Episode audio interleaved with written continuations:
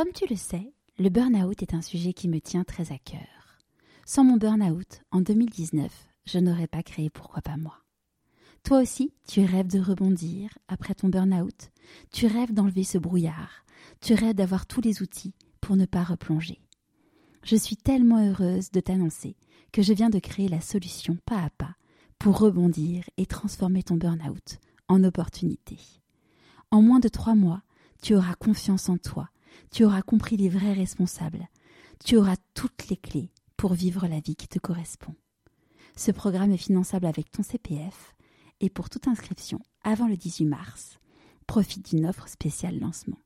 Pour en savoir plus, rendez-vous sur pourquoipasmoi.co. Je suis très heureuse de partager avec vous cet épisode best-of de Pourquoi pas moi. L'occasion de découvrir ou redécouvrir le parcours de certains de mes invités. Bonne écoute. Et j'ai été contacté par Rock Folk, le rêve de ma vie, là où je devais être, euh, que voilà, toute ma vie, euh, j'avais j'avais attendu ce moment. Euh. voilà, moi j'ai appris mon métier un peu comme ça sur le tas. j'ai j'ai pas eu de chance, j'avais j'avais la foi, c'était les rockers, on voulait faire, on voulait servir à quelque chose d'utile pour le rock. Venu pour prendre de la drogue, t'étais venu pour aider les Stones, les Who, Led Zeppelin, euh, enfin tu vois les, petits groupes comme les plus gros, c'est ça ta fonction, ne l'oublie pas. Donc moi, elle était là ma petite voix. Alors le plus fou, ça a été le Stade de France quand on m'a demandé de présenter un spectacle. Je me suis dit oh là là là là, mais mais euh, j'étais perplexe quoi et je sors de ma zone de confort et je me dis est-ce que ça va faire du bien au rock? Euh, Ma femme m'a dit mais t'inquiète donc pas, les dieux du rock sont avec toi. Trouvez votre passion et une fois que vous avez votre passion, euh, sautez dessus et partez avec et tout ira bien. Je suis Charlotte Desrosiers Natral et je suis heureuse de vous accueillir sur Pourquoi pas moi. On a tous rêvé un jour de changer de vie. Certains ont osé écouter leur petite voix et ils ne le regrettent pas.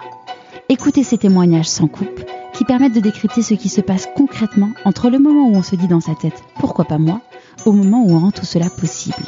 Pourquoi pas moi Le podcast qui t'invite à écouter ta petite voix. Aujourd'hui, je suis très heureuse de vous présenter une figure emblématique du rock, une personnalité que les Français aiment tant. Connaissant Philippe, personnellement, mon mari me pousse depuis plusieurs mois à l'interviewer. Même si je sais que c'est quelqu'un de très sympathique, J'avoue que j'étais un petit peu impressionnée, car c'est un monument. Un journaliste expérimenté, avec une vie absolument incroyable. Impossible d'aller dans le détail de ses 49 années de carrière, car, comme vous le savez, mes épisodes sont sans coupe et je ne voulais pas vous proposer 5 heures de conversation. J'ai réalisé aujourd'hui près de 20 interviews, mais une nouvelle fois, je sors de ma zone de confort et suis donc encore plus fière de vous présenter ce nouveau témoignage, qui, je l'espère, vous plaira et vous inspirera. J'ouvre une petite parenthèse, car si ce n'est pas encore fait, j'ai besoin de vous pour faire connaître pourquoi pas moi. Comment? En vous abonnant sur votre plateforme d'écoute préférée, mais également en mettant 5 étoiles et un commentaire sur Apple Podcast. Ça m'aidera énormément. Et en plus, j'adore lire vos commentaires. Je referme la parenthèse. Philippe est reconnu comme étant l'un des plus grands critiques de rock. Il a été propulsé auprès du grand public, car il a été à de nombreuses reprises animateur ou chroniqueur à la télévision ou à la radio. Philippe est également écrivain, car il a écrit un certain nombre de livres, comme notamment les biographies de Joe Starr ou Michel Polnareff. Vous l'aurez compris, la passion de Philippe, c'est le rock, et toute sa vie a été guidée par sa petite voix. Je vous dis bienvenue dans l'univers de Philippe Manœuvre. Euh, bonjour Philippe. Bonjour Charlotte. Alors pour commencer, je te propose de nous parler de l'objet que tu as ramené pour te présenter, s'il te plaît. Eh bien, c'est un disque vinyle 33 tours, euh, un album des Rolling Stones, euh, une compilation de leurs plus grands tubes euh, des années 60, voilà, que j'aime bien. J'ai toujours non loin de la platine. il est là, il est à côté de moi. C'est un, c'est un disque que tu as depuis longtemps? Oh là là, je l'ai acheté, je devais avoir 15 ou 16 ans, tu vois, et donc euh, voilà, euh, ça fait 50 ans qu'il est à côté de moi, non loin de la platine, et j'en suis très content. ça va, ça va être du coup une bonne introduction pour que tu nous racontes euh, où tu es né, qui était le petit Philippe? Eh bien, moi, je suis né dans la Marne, à Sainte-Menou, euh, voilà, une ville capitale de l'Argonne et capitale du pied de cochon. Euh, c'est quoi l'Argonne? L'Argonne, c'est une forêt, euh, c'est la forêt avant les Ardennes, il y a l'Argonne. Euh, D'accord. Voilà, c'est entre pas loin de Châlons en Champagne et de Reims. Voilà, c'est les premiers contreforts euh, et c'est un, un paysage un peu désolé hein, euh, où les gens sont, sont rudes, des paysans euh, très sympathiques. voilà, et c'est là que j'ai grandi mes douze premières années dans cette région. Puis après, je suis allé à la ville de, on a été s'installer à Chalon avec mes parents, Chalon en Champagne, et puis j'ai fait mes études. Ils faisaient quoi tes parents comme, euh, comme travail? Mon père était instituteur et ma maman était secrétaire médicale.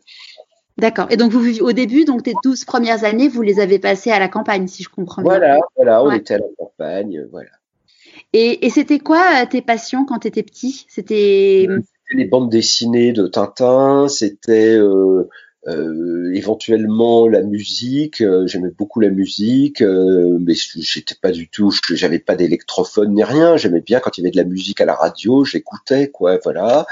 Et puis c'était bon, tu vois, des passions d'enfants, euh, jouer avec des petits soldats, euh, des petits chevaliers du Moyen Âge, voilà, des choses comme ça. Voilà, c'était pas rien de grave parce que c'était les années 60, c'était les 30 glorieuses, tout allait bien. Il y avait Claude François et Sheila à la radio qui chantaient euh, Si j'avais un marteau. tout le monde était content, tout le monde était heureux, il n'y avait pas de chômage, il n'y avait pas de sida, il n'y avait pas de virus, tout le monde voyez les lendemains qui chantaient, on avait battu les Allemands, euh, tout allait bien, quoi. On était on pouvait se promener dans la campagne, prendre son vélo sans avoir peur pour son enfant. Là, là, il n'y avait pas de serial killer, il n'y avait pas de téléphone, il n'y avait rien, tu vois. On, on allait le soir acheter du lait à la ferme, on descendait, euh, on marchait deux kilomètres, on prenait le, lait dans le petit pot en fer blanc, on remontait euh, chez les parents. Enfin, personne, il n'y a jamais eu de problème de rien, quoi. C'était vraiment les années 60, très heureuses dans un pays euh, magnifique, avec très peu de pollution. Enfin voilà, tout était, c'était magique. Ouais. T'as des frères et sœurs? J'ai un petit frère, Laurent, qui a deux ans de moins que moi. Et, et, du coup, à cette époque-là, euh, tu te disais, quand je serai grand, euh, qu'est-ce que je ferai comme métier? Rien du tout. Moi, j'étais heureux d'être euh, d'être le fils de mon papa, qui était instituteur du village. Tout le monde parlait de lui avec respect. Voilà, c'est un peu. Moi, j'avais pas, on n'était pas ambitieux. On nous avait pas inculqué l'ambition. Non, mais sans ambition, ça peut. Enfin, tu vois, ça pouvait être. Bah, moi, je voudrais être jardinier ou. Enfin, il y avait des. Non, moi, j'ai jamais eu d'ambition. Je, je me voyais ni espion, ni James Bond, ni rien, parce que c'était la grande mode de James Bond dans les années 60. Les premiers films arrivaient, c'était ça l'événement. Moi, j'étais euh, vraiment, euh, non, j'étais très heureux. Et puis, euh, et puis un jour, j'ai entendu du rock, et, là, j'ai vraiment, j'ai trouvé ça fantastique. Quoi. Là, T'avais quel âge?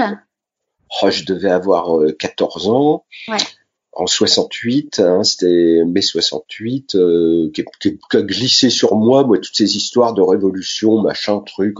J'avais 14 ans, euh, tu vois, j'écoutais ouais, loin de Paris. Euh, les Stones, loin de Paris, j'étais très content comme ça, hein, voilà. Non, voilà, le rock arrive dans ma vie. J'achète un premier 45 tours, puis un deuxième, puis, puis je trouve que c'est vraiment fabuleux de collectionner les 45 tours. Là, en ce moment, mon fils collectionne les, les Dragon Ball, les, les, petites figurines Dragon Ball. Moi, c'était un peu ça, mais avec des 45 tours. Tu vois, j'aurais bien voulu avoir un disque des Kings, un disque des Beatles, un disque des Doors. Puis après, j'avais eu ces trois disques, et puis je me disais, oh là là, ça serait bien d'avoir un Rolling Stones. Puis après, j'avais 30, 45 tours. Je me disais, ça serait bien d'avoir un album. Enfin voilà, on avait des, des, des vues très modestes sur le futur. Tu vois, on disait un jour, j'aimerais bien avoir une chaîne stéréo. Oh, voilà, donc euh, c'est tout, c'est tout. On voyait pas plus loin. Hein. C'était. Euh, et tu jouais d'un instrument de musique? Mais oui, on m'avait inscrit au solfège, donc je faisais du solfège, je jouais de la flûte traversière, mais euh, c'était très, pas très enthousiasmant parce qu'on aurait voulu jouer de la guitare électrique nous à l'époque, mais tu les parents, une guitare électrique, enfin déjà une guitare, c'était non, mais une guitare électrique, euh, c'était même pas imaginable.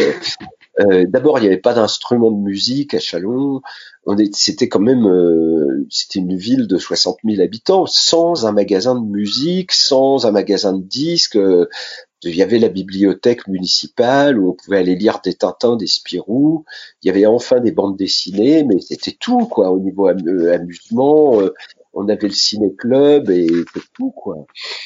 Et, et quand tu étais, euh, quand t'étais, euh, enfin, euh, plus qu'écolier, euh, collégien, lycéen, donc vous êtes, vous aviez déménagé à Chalon et tu étais dans le même lycée que Cabu, si j'ai, si les informations que j'ai Le lycée, on regardait ce lycée, on se disait mais on connaît ce lycée alors qu'on venait d'arriver. Et tu parles qu'on le connaissait parce que il l'avait dessiné dans les aventures du Grand Duduche pendant des années. On avait lu les, les aventures du Grand Duduche au lycée et c'était le lycée de Chalon qui était le modèle et même le surveillant général était déjà, était toujours là comme dans la bande dessinée il ressemblait énormément donc c'était euh, c'était assez spécial. Et tu euh, et, et, du coup ça ça, ça ça, a été un des éléments parce que je crois que tu euh, adores la BD comme tu disais quand tu étais petite tu regardais tu lisais Tintin. la BD parce que la BD ça faisait partie des nouveautés pour les enfants des années 60 avant, il n'y avait pas de bande dessinée. Nous, on a vu arriver Astérix, Blueberry, Valérian, toutes les grandes bandes dessinées de, de et puis euh, Tintin était là. Euh, waouh, c'était des choses. Mais j'ai vu sortir des nouveaux albums de Tintin. Tu vois, Tintin et Picaros, un nouvel album de Tintin. Que c'était c'était des événements majeurs. Ou le nouvel album d'Astérix qu'on avait lu dans Pilote, page à page toutes les semaines il y avait deux pages et à la fin il y avait l'album. Euh, bon, enfin c'était des moments incroyables où la pop culture naissait devant nous et où on nous demandait à partir de 68, on a commencé, les parents ont commencé à s'intéresser à ce qu'on faisait. On a été reconnus comme les teenagers, adolescents. Et donc on était une classe euh, respectable déjà parce qu'on avait de l'argent de poche et que tu penses euh, on investissait notre argent de poche soit dans des des films, soit dans des westerns, soit dans des il n'y avait pas du tout de films de science-fiction à l'époque. Nous, on rêvait de la science-fiction, on lisait des bandes dessinées de science-fiction. Enfin, mais il y avait, c'était très surveillé. Hein. Euh, je me souviens. Alors ça, c'est une anecdote incroyable. En 67, euh, il y a eu les, les premiers Marvel ont été traduits en français, et au bout de trois mois, ils ont été interdits. Ils ont été interdits par le gouvernement parce qu'ils trouvaient que les bandes dessinées Marvel, c'était trop bien dessiné et ça allait nous perturber le cerveau. Moi, j'avais lu les trois premiers numéros du Surfeur d'argent, j'adorais cette bande dessinée, et d'un seul coup, ah non, c'est fini, c'est interdit. Alors on est on est resté euh, Captain Strange, euh, euh, le Surfeur d'argent, les Quatre Fantastiques, terminé. C'était trop trop puissant. Enfin, aujourd'hui, euh, il y a des films Marvel partout, et j'en bah, suis très content. Mais c'était pas la même époque, tu vois. C'était quand même euh, très surveillé. Enfin, il y avait, c'était un général qui dirigeait la France. Euh, rappelons son nom, le général de Gaulle, et euh, c'était, enfin, tu vois, c'était, enfin, il y avait des choses qu'on faisait pas en France notamment se rouler par terre pendant les concerts. Ce Johnny Hallyday avait été repéré comme euh, un élément dangereux et ses fans étaient à surveiller du plus près, tu vois. Euh, C'était pas du tout comme aujourd'hui, on disait pas ah c'est merveilleux, t'es Magan Nakamura, je vais t'acheter le disque, as-tu vu le clip? Aujourd'hui, il y a toute la culture est au service de, de l'enfance, de l'adolescence, de des mouvements de jeunesse. À l'époque, pas du tout, tu vois. Et ça, c'était quelque chose qui t'avait, euh, toi, euh, typiquement, quand les Marvel ça, ont été euh, interdits, c'est quelque chose qui t'a provoqué de la révolte? Mais non, parce qu'on n'était pas on était consterné, voilà, comme disait Gainsbourg, on était plus consterné que concerné. On, on, allait, on allait de consternation en consternation. Les Rolling Stones avaient les cheveux trop longs, Johnny Hallyday se roulait par terre, les Marvel étaient trop bien dessinés, c'était toujours trop. Il y avait toujours quelque chose qui allait gêner alors le seul truc qu'on avait droit, c'était l'accordéon. Alors là, toute la France écoutait de l'accordéon, aimable, André Verchuren, euh, euh, tous ces accordéonistes. Euh, bon, nous on détestait l'accordéon, évidemment. On attendait. que préférais la guitare électrique. Il n'y en avait pas, quoi. C'était, il y avait très très peu. Moi, ma maman m'a emmené voir un concert de Michel Polnareff. Oui, c'est la question que j'allais te poser. Ton premier concert. C'est en 1969 on va à la maison de la culture André Malraux à Reims, euh, dans notre petite deux chevaux, euh, mon père, ma mère, mon frère et moi, euh, et on va voir un concert de Michel Polnareff. Et là, oh, c'est mais c'est l'absolue stupéfaction. J'avais jamais entendu un groupe de rock jouer à cette force avec des amplis 100 watts. On est là, on est oh, tout nous plaît. Michel Polnareff, il est dément, il est habillé en page il est habillé tout en blanc, en satin, il a des lunettes miroirs, il a une coupe de cheveux à la Prince Vaillant. Enfin, on est saisi, quoi. On est admiratif, on est totalement, euh, on est avec lui. En plus, c'est des gens qu'on notre âge, les chanteurs. Ils ont 20 ans, nous on a 15 ans. Euh, on sent une relation. Alors c'est marrant cette anecdote parce que euh, souvent je l'ai raconté à Michel Polnareff comme on était allé voir ce concert et à chaque fois il me dit quoi mais fallait venir me voir dans la loge. Parce que maintenant vous êtes copains. Oui, bien sûr, ah, on a travaillé ensemble pendant deux ans pour écrire sa biographie. J'ai aidé à écrire sa, concevoir sa première biographie. Euh, et donc, je lui racontais ça. Il me disait, fallait venir me voir dans ma loge. Mais je lui dis, mais Michel, bah, eh après, il aurait fallu oser, mais c'est vrai que ça doit être une fierté quand même pour toi, j'imagine, quand euh, il t'a, demandé de, d'écrire sa bio, sachant que c'était ton premier concert. Oui, bien sûr que ça a été une très grande fierté. Mais ouais, Michel Polnareff, c'est un personnage fabuleux, euh, incroyable, et on se parle de temps en temps. Il m'appelle, euh, voilà, on, échange, on se raconte des blagues. on a une grande capacité de, je sais pas, on se, on s'entend bien, voilà. Ouais, il y a, y, a, y, a, y a, un feeling. Et du coup, quand donc tu fais euh, ton lycée, euh, se pose la question de qu'est-ce que tu vas faire euh, après le après le bac. Qu'est-ce que tu es dans quel mood à ce moment-là? Moi, je dis, je ne veux rien faire, laissez-moi, euh, je vais passer votre bac, ok, mais euh, tout ça, ça m'intéresse pas trop. je voudrais rejoindre le monde de la musique. ouais. Je voudrais travailler dans. déjà donc là, mes parents euh, sont très très mal parce qu'on est à Châlons-en-Champagne, ils connaissent personne à Paris. Enfin, le conseiller d'orientation euh, les convoque en disant mais vous vous rendez compte que ce que veut faire votre fils, ça va pas être possible. Et je dis ouais, mais moi je voudrais travailler à Rock Folk. Alors les conseillers d'orientation disent mais vous connaissez quelqu'un à Rock Folk, vous, à mes parents? Et mes parents connaissent personne, bien sûr. Bon, Enfin, donc, après mon bac, il est décidé que je vais aller faire une école à Paris, une école et, une université. L'école, c'est l'EFAP. Ouais, c'est qui existe toujours. Des, attachés de presse. Et l'université, c'est Tolbiac. Donc, à l'université, je fais de l'économie politique. Et à, l'EFAP, je suis inscrit dans la section journalisme euh, pour essayer de devenir journaliste. ça, du coup, tu, le fais en même temps? Ou c'était euh, en même temps. Ouais. D'accord. Bon, mais très vite, je vais abandonner l'université parce que j'étais en économie politique et en fait, je m'étais trompé au début de l'année, j'étais en sciences économiques. Et à la fin du trimestre, euh, on était dix dans le même cas hein, à, suivre des cours qui nous serviraient à rien, qui compteraient pas pour les examens. J'ai dit mais qu'est-ce que c'est que cette blague? C'est ridicule, c'est pas possible. On est mais c'est n'importe quoi l'université. Euh, je rentre à l'EFAB, je, je vais rester juste à l'EFAB, je vais essayer de m'en sortir comme ça. Et l'EFAB c'était une école formidable parce que en fin d'études ils proposaient des stages. Ouais. Il y avait des stages et là euh, ils m'ont proposé un stage chez Citroën.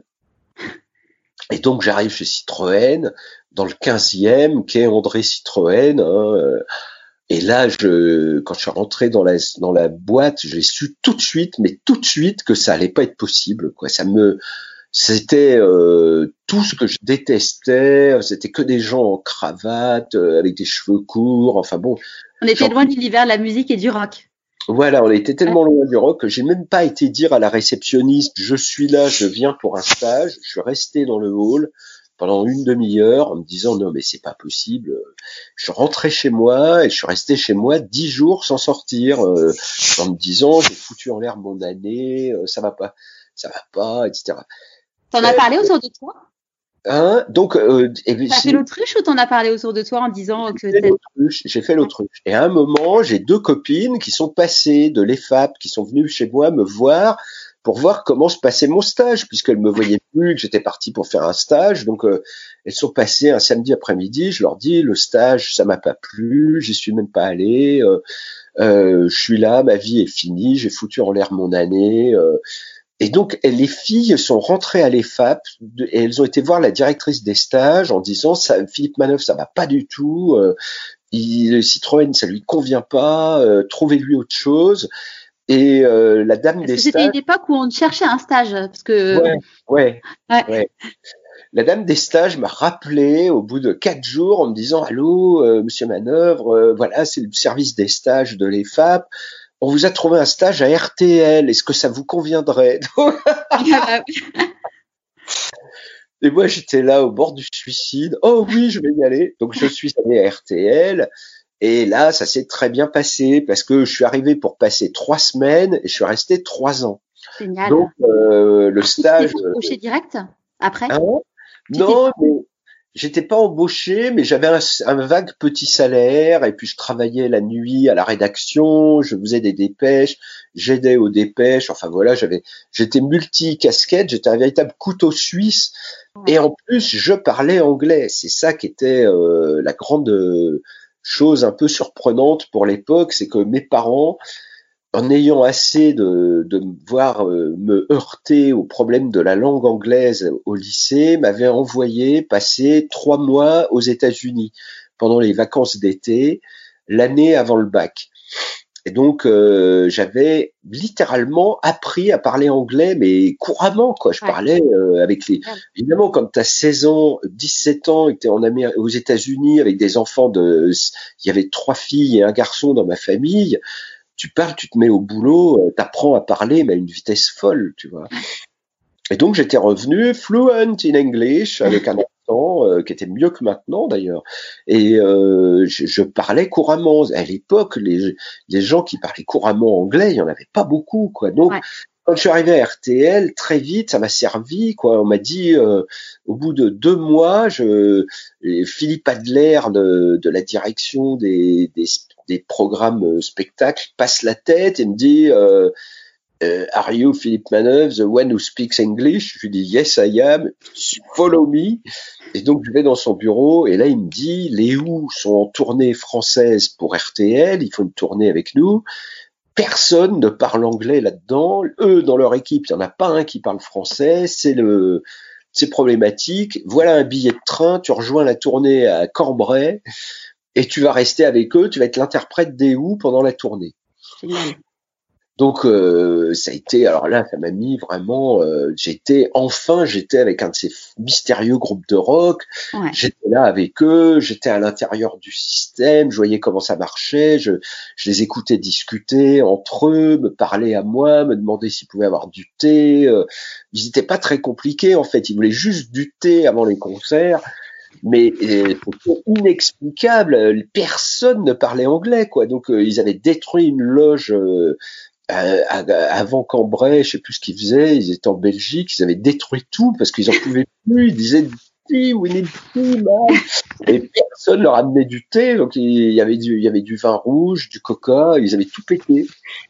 Donc à partir du moment où j'ai été là, ça s'est amélioré leur relation avec le tourneur était meilleure, euh, voilà. Et donc comme euh, des enfants, quoi. Quand tu, quand comme des bébés, quand tu n'arrives pas à, les comprendre. Et, et ouais, bien sûr. C'était les ou. moi, c'était des dieux. Euh, les ou, tu parles. J'achetais leurs 45 tours quand j'étais petit, donc euh, j'étais là. Je me disais, je me serais mis en 4000 pour les ou, quoi. Franchement, c'était des personnes que je respectais énormément.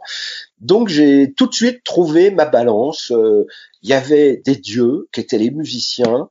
Euh, moi, j'étais un intermède entre les dieux et les manants qui avaient, euh, qui avaient, enfin, les gens du commun qui n'avaient pas accès à la langue anglaise. Donc j'allais aider tout ce petit monde à se comprendre pour qu'ils fassent leur concert dans les meilleures conditions possibles.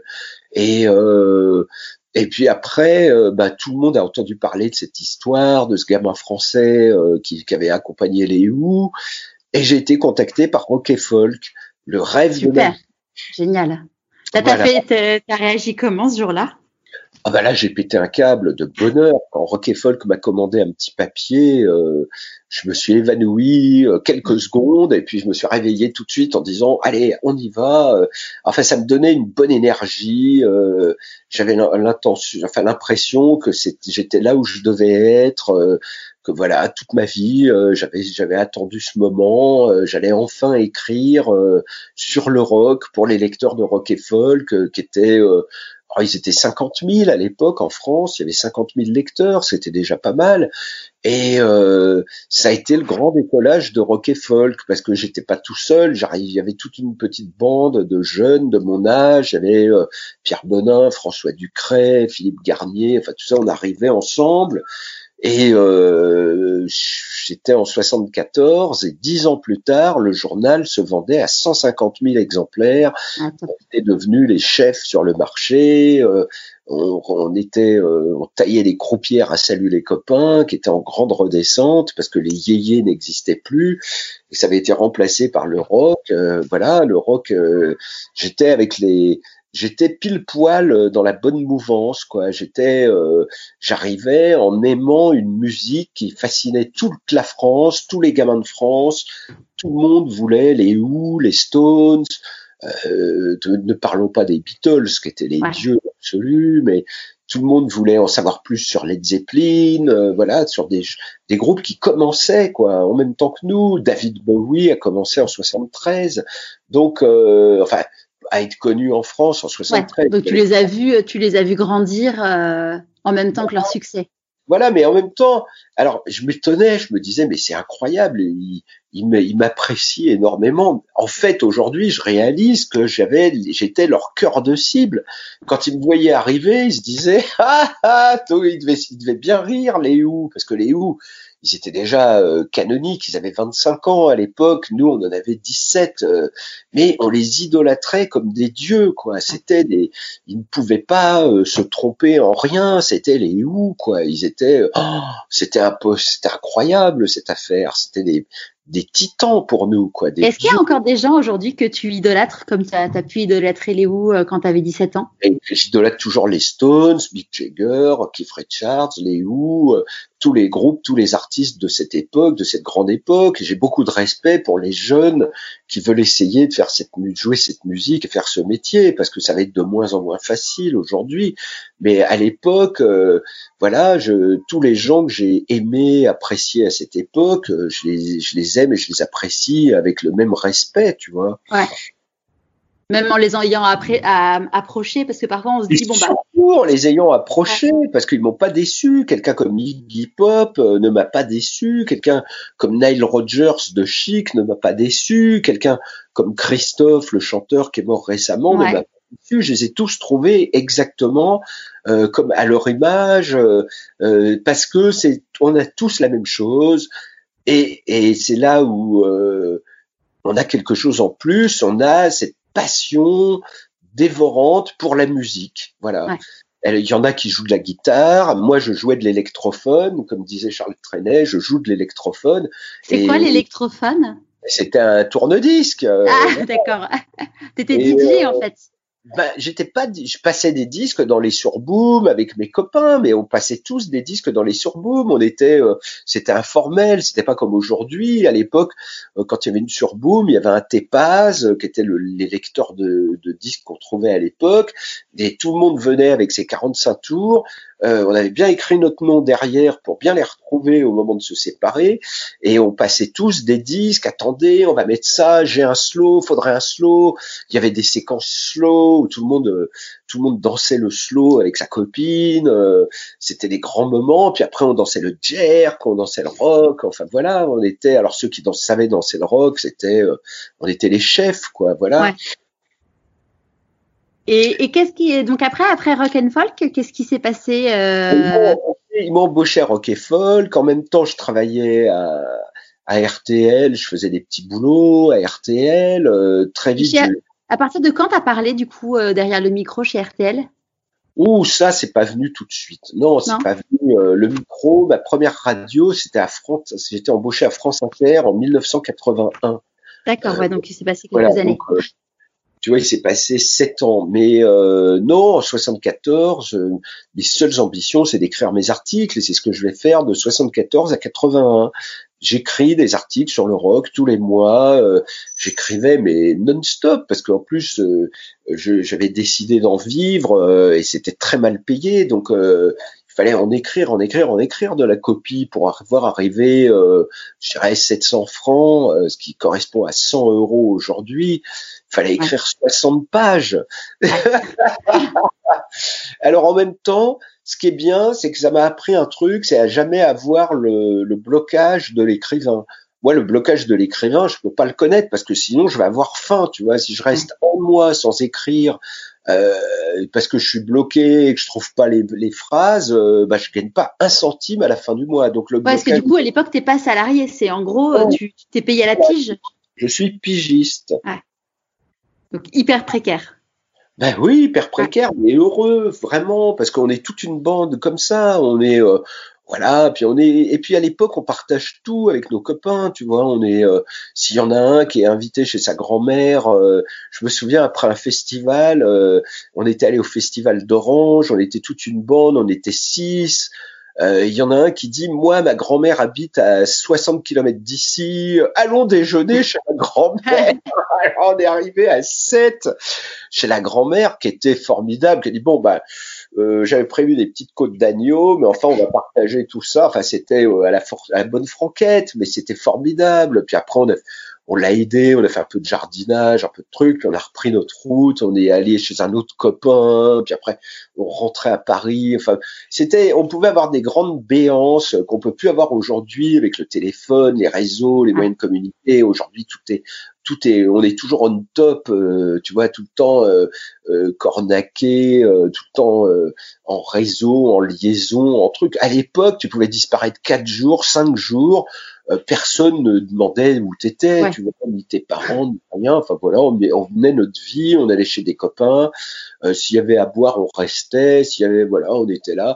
Et bon, ben moi, moi, c'était vraiment ma passion, c'était la musique, la musique la musique, la musique. C'est-à-dire que ça m'a beaucoup aidé tout autour de ma vie parce que c'est un monde où il y a beaucoup de drogue, il y a beaucoup d'alcool.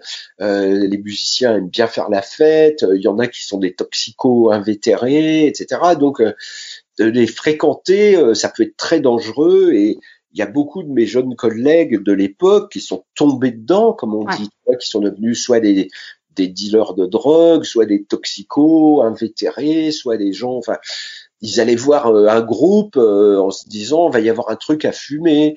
Euh, moi, ça a jamais été mon, mon opinion, mon, ma façon. Tu vois, moi, j'allais voir un groupe parce que j'étais fanatique de leurs disques. J'allais enfin les rencontrer. C'était pas le mode forcément le mode de vie, mais c'était c'était la musique, quoi. Voilà, moi, c'était la musique. Alors, s'il y avait un coup à boire, ok, je buvais une bière avec eux, j'étais très content. On m'invitait à dîner. Après, alors en plus, comme les, les, critiques rock, on était vraiment une toute petite corporation et on parlait tous anglais. Euh, tout le monde avait euh, un moyen parlait anglais et donc souvent les attachés de presse des maisons de disques parlaient beaucoup moins anglais que nous. Donc quand ils avaient des artistes comme Santana, Blondie, les Sex Pistols, ils disaient vous viendriez pas dîner avec nous après le concert? Parce que eux ils se disaient qu'est-ce que je vais pouvoir leur dire, je parle pas un mot d'anglais. Donc ils invitaient deux ou trois critiques rock et nous on faisait la conversation, tu parles, on était là. Oh, être à dîner avec génial. dîner avec Blondie, dîner alors, je me souviens alors je me souviendrai toujours Santana, il nous avait fait une, une prière avant le dîner, on n'avait jamais vu on était chez Boffinger et le, manager dit maintenant je vous demande tous de faire le silence car Carlos va faire une prière au Tout-Puissant et donc à l'époque tous les critiques rock, on avait envie de rire et tout, mais c'était tellement, ils étaient tellement sérieux, c'était tellement leur vie, ils étaient dans le yoga et etc. Bon, donc, euh, donc on était ouvert on était ouvert, on était compréhensif. Souvent, les groupes nous demandaient des choses. Euh, une fois, j'étais avec les Leonard Skinner. C'était un groupe où il y avait trois guitaristes. C'était des Texans. Ils étaient hyper euh, hyper sauvages. Il y en a un, il me dit, je voudrais acheter un béret. il voulait acheter un béret. Un béret basque euh, parce que c'était au Texas, c'était la, enfin, quand tu étais bohème, tu pouvais avoir un béret. Donc, je l'ai emmené au bon marché. Je suis arrivé au bon marché avec tous les Leonard Skin.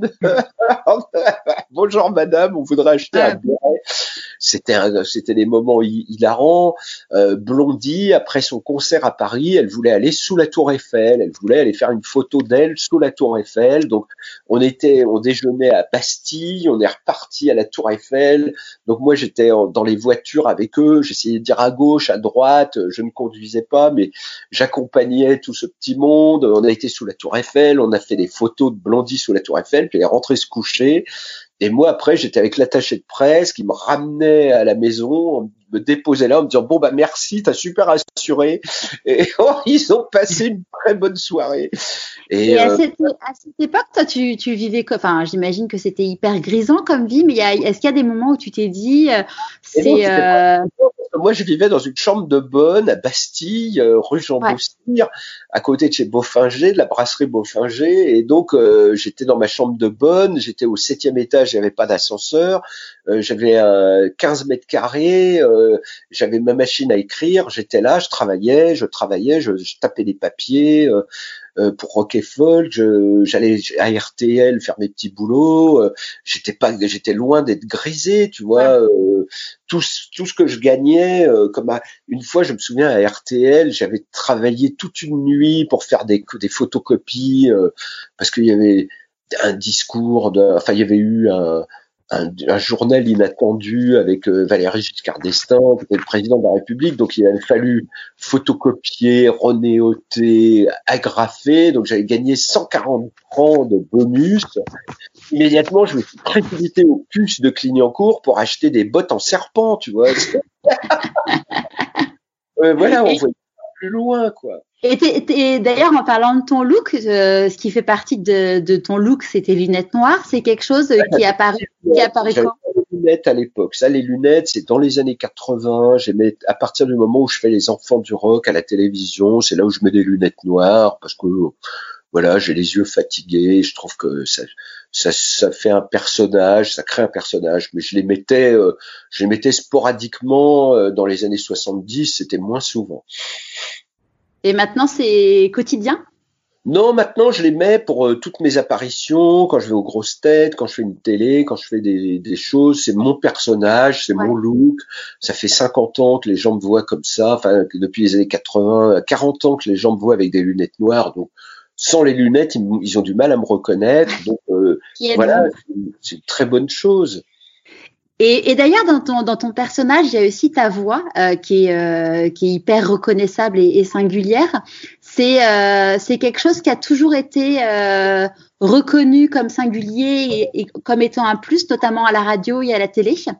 Oui, oui, oui, c'est une voix, voilà, c'est ma voix, elle est comme ça, elle monte dans les aigus, elle est changeante, amusante, dynamique, très vite, euh, à partir des années 70, j'ai entendu dire qu'il y avait des gens qui m'imitaient. Euh, dans, à l'époque, c'était dans l'industrie du disque. Hein, euh, j'étais pas connu du tout. J'étais pas passé à la télévision une fois ou deux.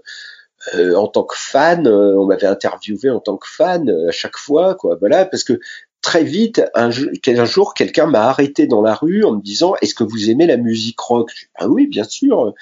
Est-ce que vous accepteriez d'être dans une émission de télévision pour interviewer Alan Stivell? Oui, bien sûr, pas de problème. Donc voilà, je me suis retrouvé à la télé comme ça. Euh, C'était un, euh, total hasard. La personne savait pas du tout que tu étais critique euh, rock? non, oui, voilà. Euh, à l'époque, j'étais critique rock. Hein, j'étais juste. C'était en 75, janvier 75. Ouais, ouais. Donc j'ai écrit mes premiers articles en juin 75, tu vois. Donc c'était euh, voilà, je trouvais que j'avais le look de l'emploi, quoi. Voilà, j'avais les cheveux jusqu'aux épaules. Euh, j'ai les cheveux très longs pour l'époque. Tu parles, j'habitais plus chez mes parents, donc premier truc, je m'étais dit, ça y est, je me laisse pousser les cheveux, que j'ai laissé pousser jusqu'en 77, parce que quand le punk est arrivé, alors là, ah, il a fallu se recouper les cheveux pour avoir un look plus rock'n'roll punk euh, à la mode des Clash ou des Sex Pistols. Les cheveux courts étaient revenus, on arrêtait les cheveux longs.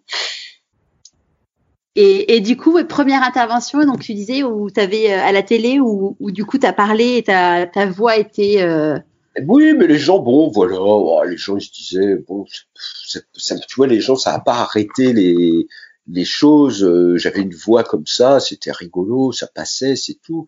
Mais après, franchement, cette idée, moi, j'ai toujours eu cette idée que j'étais venu pour la musique, j'étais venu pour le rock, j'étais venu pour aider les rockers, les, gens qui faisaient cette musique, et donc je euh, quand il y avait des problèmes de, de, de travail ou quand il y avait des gens qui fumaient trop de pétards ou quand il y avait trop d'alcool, chaque fois je me suis moi-même, je me suis arrêté en me disant t'es pas venu pour ça, t'es pas venu pour prendre de la drogue, t'es pas venu pour fumer des pétards, t'es venu pour aider les Stones, les Who, Led Zeppelin, euh, les Trogs ou les Dogs, enfin tu vois les, petits groupes comme les plus gros, c'est ça ta fonction, ne l'oublie pas. Donc moi, elle était là ma petite voix, tu vois. Euh, je me souviens, j'avais un rédacteur en chef euh, à l'époque, Philippe Paringo, à Rock qui était important pour moi. Et souvent, je disais ici, et ça, il me disait, est-ce que c'est bon pour le rock? Est-ce que ce dont tu me parles, c'est bon pour ce que tu veux faire là, c'est bon pour le rock ou pas? Si c'est bon pour le rock, fais-le. Si c'est pas bon pour le rock, ça sert à rien. Et euh, il nous avait formés comme ça, quand on était les commandos, on était les rockers, euh, on voulait faire, on voulait servir à quelque chose d'utile pour le rock. On était Après, j'ai vu plein de journalistes qui étaient là pour euh, pour les cadeaux, euh, qui étaient là pour les voyages à l'œil, pour des choses comme ça, mais euh, moi, c'était pas ça. quoi. J'étais content de prendre l'avion pour aller à New York interviewer REM ou, ou voir Nirvana à Seattle ou, ou voir Kiss à Los Angeles. Bien sûr que j'étais content, c'était génial, mais c'était la partie du boulot, euh, les voyages, ok. Mais l'important, c'était de rencontrer euh, les géants du rock et de leur poser mes questions pour faire avancer la connaissance du rock qu'on avait. C'est, super intéressant parce qu'en effet, tu vois, dans les, dans les différentes personnes que j'ai interviewées, euh, je pense notamment à Cyril Després qui, euh, qui a gagné euh, quatre ou cinq fois le, Paris-Dakar en moto et qui, qui fait partie des stars du, du sport mécanique au niveau mondial. Et il me disait que lui, clairement, bon, oui, il était bon, il était bon, mais le petit truc en plus, c'est qu'en fait, il gagnait pour lui, il gagnait pas pour battre les autres ou pour la notoriété ou pour l'argent. C'était vraiment un truc euh, euh, lui avec lui-même. Et, et, clairement, dans toutes les personnes que j'ai interviewées qui ont réussi, ils disent tous que la, la préoccupation première, c'est euh, en effet, c'est d'avoir du sens et c'est pas la notoriété, l'argent ou, ou en effet, c'est mais jamais. Mais moi, l'argent, j'en ai jamais eu. J'ai jamais eu vraiment l'argent m'a fui. Euh, chaque fois que j'avais un peu d'argent, les impôts étaient là pour me le récupérer. Il euh, n'y euh, a pas eu de, j'ai jamais eu franchement de d'argent, euh, tu vois, avec un A majuscule. J'ai attendu 62 ans pour m'acheter une petite ferme avec ma femme, et c'est une idée de ma femme. Moi, j'y aurais jamais pensé, tu vois. Et aujourd'hui, je la remercie tous les jours. On a une toute petite ferme avec un petit jardin. Euh, j'ai pu ranger tous mes disques là-dedans, etc. Mais moi, jusqu'à 62 ans, euh, je n'ai acheté que des disques. Des disques, des disques, des disques. Euh, j'ai 20 000 disques chez moi. bon, voilà, je sais ce que j'ai fait de de mon argent, c'est mes disques, j'en suis content, je les écoute, je les aime, c'est mon bonheur. Parce que pour moi, la musique, c'est soit en concert, mais c'est aussi les disques, c'est aussi les, les œuvres enregistrées, euh, et puis c'est voir comment les gens vont à la rencontre du public, comment ça se passe, comment il y en a qui réussissent tout, il y en a qui ont de la, la baraka, il y en a, il faut les aider, il y en a, il faut expliquer, il y en a, ils avaient besoin des critiques rock euh, autant que nous, on avait besoin d'eux, quoi. Tout le monde, euh, voilà, c'est un jour, un jour, c'est marrant parce que j'étais avec la je, la maman de Slash, le guitariste des Guns N' Roses. Et la maman de Slash, je la connaissais depuis longtemps parce qu'au début, elle était avec David Bowie, c'est elle qui faisait les costumes de Bowie, donc j'avais rencontré plusieurs fois et tout. Et elle, elle m'aimait beaucoup. Et Slash lui dit, bon, euh, euh, qu'est-ce que tu fais avec un critique? et lui a dit, euh, tu serais, je t'écrirais de changer d'avis à propos des critiques parce que c'est les critiques qui vont écrire ton histoire, c'est pas toi.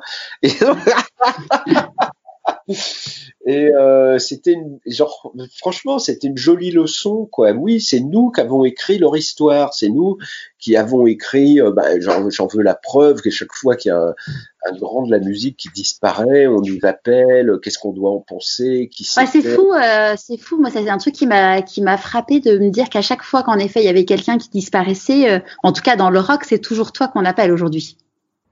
Oui, parce que les gens, bon, parce qu'ils savent que je suis très respectueux des musiciens, j'essaye de, rendre hommage en expliquant ce qu'ils ont pu apporter.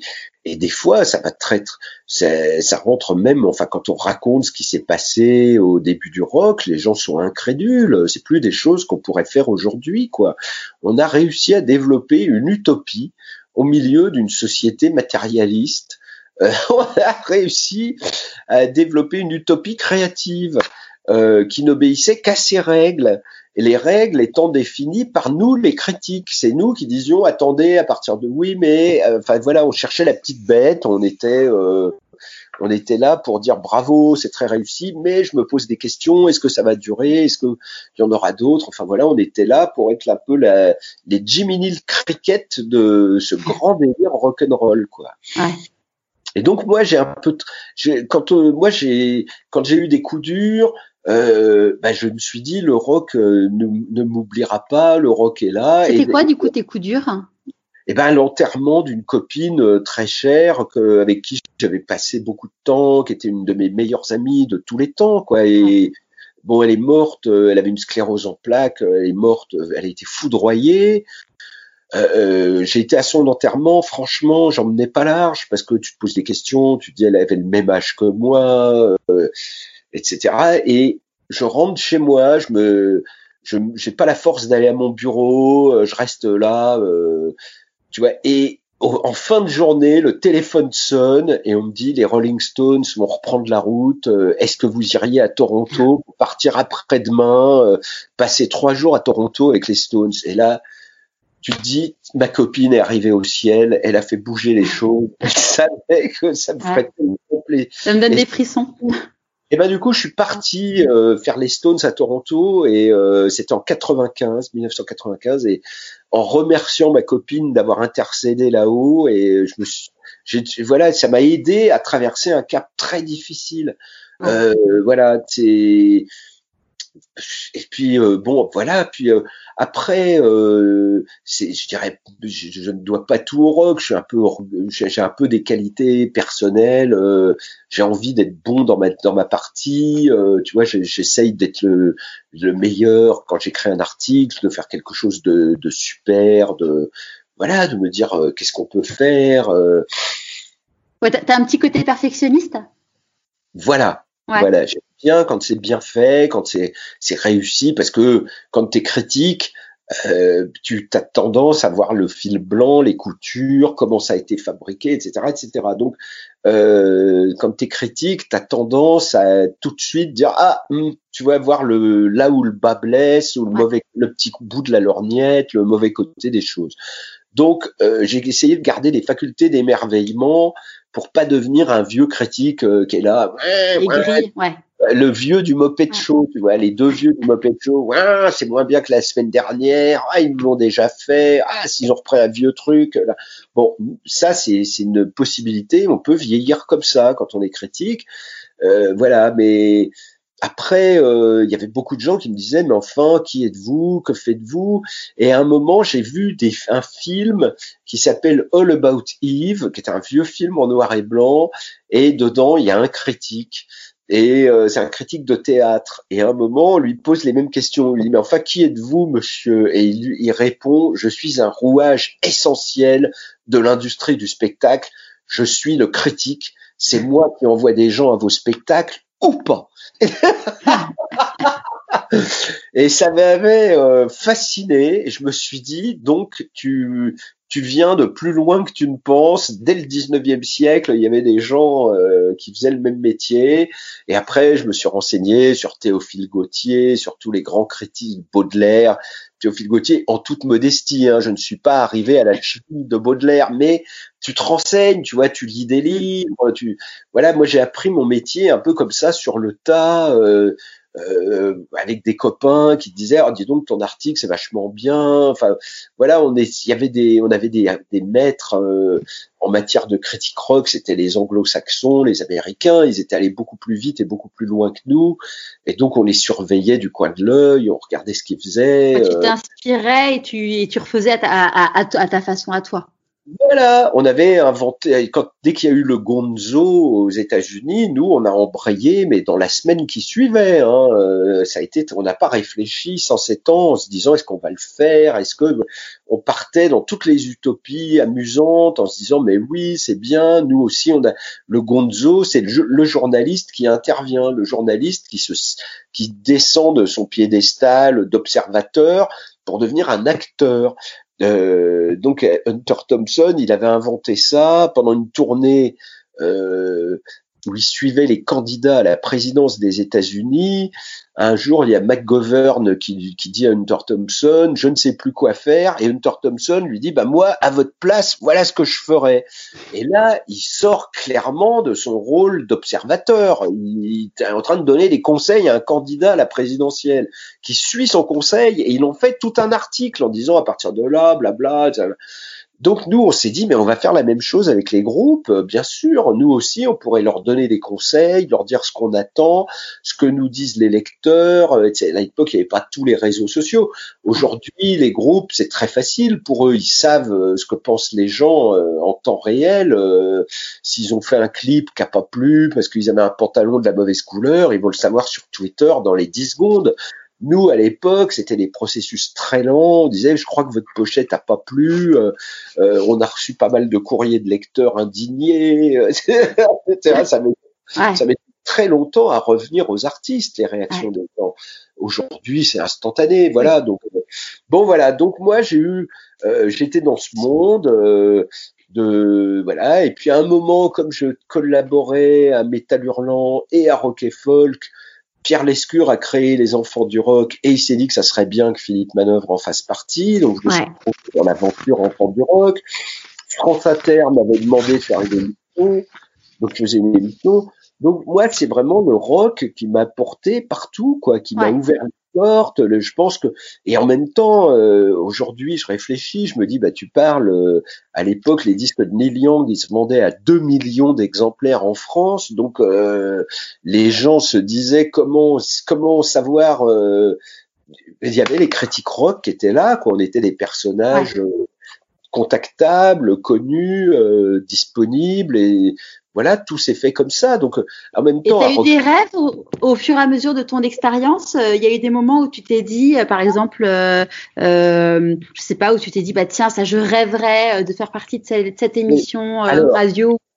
Bon, alors ça, non, parce que moi, on, tout, on m'a tout proposé, donc si tu veux, euh, ça me. Il y a seulement rien qu'on t'a proposé, dont tu avais rêvé. En 81, j'avais mon émission de radio, les grandes manœuvres sur France Inter, deux heures tous les après-midi. Donc euh, euh j'avais euh, 24 ans, donc c'est un. Ah, c'est incroyable c'est incroyable. Euh, je pas, tu vois, je, je suis très heureux de, tout ce qui m'est arrivé, les enfants du rock.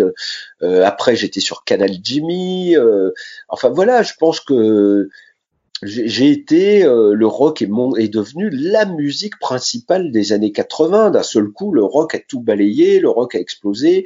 On avait fait du bon boulot, on avait travaillé dur, on avait donner du bonheur et de la joie à plein de gens, on avait respecté les mouvements de jeunesse, et à un moment, bon, bah, c'est devenu colossal, quoi. Bon, alors après. Euh, et juste quand on t'a proposé du coup euh, de faire l'émission euh, Les Grandes Manœuvres, euh, est-ce qu'il y a un moment où tu as eu peur en disant, bah, est-ce que je vais en être capable Pas du tout, mais pas du tout, parce que moi je me disais, c'est bon pour le rock. tout ce que je demandais, c'est est-ce que je peux moi-même choisir la programmation de mes disques? Est-ce que je peux passer du hard rock? Est-ce que je peux passer du metal Est-ce que je peux passer du blues Enfin voilà, je j'avais envie de repousser les limites et j'ai toujours essayé de les repousser. D'ailleurs, je me souviens ma première émission de radio.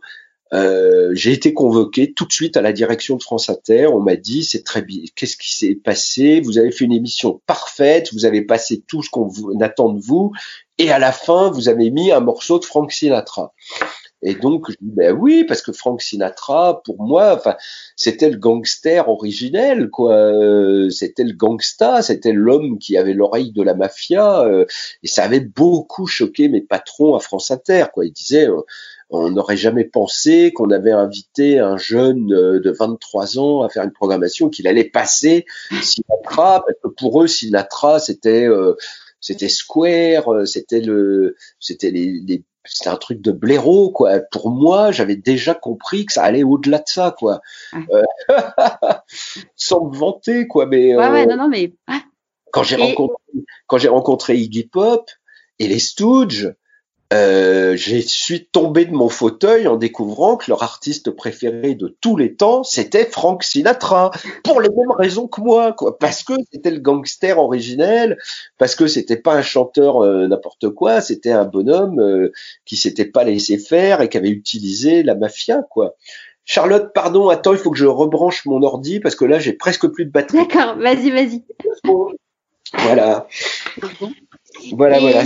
Et à partir de quand tu as quitté ton, ton 15 mètres carrés et que ta, ta situation financière sans non plus avoir euh, un, de l'argent avec un grand A, euh, ça c'est un peu quand j'ai été aux Enfants du Rock, euh, bien sûr, parce qu'à partir du moment où tu es à la télévision, tu gagnes beaucoup plus d'argent que quand tu es à la presse écrite. Et donc, j'étais aux, aux, Enfants du Rock et Là, j'ai pu prendre un petit appartement Remonge euh, que je louais, euh, dont j'étais très très fier euh, parce que j'étais au quartier latin. Quoi, d'un seul coup, j'étais plus à la Bastille, j'étais au quartier latin. C'était mon bonheur absolu d'être Remonge, au-dessus d'un marchand de piano en plus. Donc c'était vraiment formidable. Et, et, tes parents, pendant tout ton parcours, comment Parce que bon, au début, j'imagine qu'ils devaient pas être hyper rassurés. Euh, ou peut-être pas. En fait, euh, comment ils ont vécu tes débuts et puis la suite? Mes parents, ils ont, ils l'ont très bien vécu. Ils ont, ils m'ont fait une confiance absolue. Ils étaient persuadés que j'allais y arriver, que j'étais un bon fils. Ils savaient que, que voilà, j'étais venu pour euh, la musique et pour euh, pour essayer d'aider les musiciens. Ils trouvaient ça très très bien et ils ont suivi mes progrès petit à petit, quoi. Mais il y, a eu beaucoup de parents à cette époque qui ont été très ouverts comme ça. J'avais, je voyais quand j'allais chez mes copains, euh, euh, voilà, on a, on a, on était toute une génération qui a, on avait décidé qu'on s'habillerait différemment, qu'on aurait les cheveux longs euh, ou de couleur, ou qu'on mettrait du, du, du vernis à ongles noirs, si ça nous faisait plaisir, ou si David Bowie en lançait la mode. voilà, on était les enfants du rock, littéralement, quoi. Et, ça, ça les, ça les perturbait pas plus. Euh... Ouais, qu'est-ce que... Non, mais c'est chouette, hein, parce qu'on peut imaginer. C'était magnifique, euh, c'était génial. Euh, y. Mais j'ai connu beaucoup de familles où ça s'est passé comme ça. Hein. Les parents de Pierre Bonhomme, mon copain, c'était pareil. Ils m'invitaient régulièrement à dîner, ils nous regardaient, on était des martiens, tu vois. euh, enfin bon, voilà. Et puis après, il y a eu franchement, euh, et, à partir des années 80, bon bah on est euh, on est intégré, on a on est dans le cadre, on fait avancer la musique, voilà, et c'est reconnu quoi. Ouais. Et hum, dans les dans les choses significatives, en tout cas pour le grand public, il y a euh, moi d'ailleurs personnellement, je crois que je t'ai connu comme ça, c'était avec la Nouvelle Star. Oui, bien sûr. Bah, la Nouvelle Star, quand on me l'a proposé, ça faisait trois ans que j'organisais des concerts au Gibus avec des petits groupes qu'on appelait les. C'est une, boîte, une boîte de nuit. Hein. Oui, voilà, le Gibus, c'était une ancienne boîte de nuit punk euh, et euh, j'organisais des concerts tous les vendredis soirs de 8h à minuit avec euh, trois groupes de bébés rockers. Il y avait les Nast, les bébés brunes, les Brats, les Second Sex, les Plasticines, Enfin bon, en veux-tu les prostitutes, enfin tous ces gamins formidables qui voulaient faire de la musique ils avaient besoin, il fallait quelqu'un pour gérer, euh, ne serait-ce que pour dire tel groupe telle semaine. Euh, voilà, on est donc je me suis, on les gens du Gibus m'ont dit ouais, euh, est-ce que vous pourriez vous en occuper? Donc j'ai dit je veux bien le faire une fois par mois. Puis ils m'ont dit ah ben non c'est toutes les semaines. Puis je l'ai fait pendant trois ans et ça a eu un retentissement fabuleux parce que déjà il y a des nouveaux artistes qui sont sortis de là, comme les Bébés Brunes, qui ont vendu 350 000 disques. Il y a eu une espèce de, petite commotion. Il y avait soudain une nouvelle génération rock qui tapait à la porte.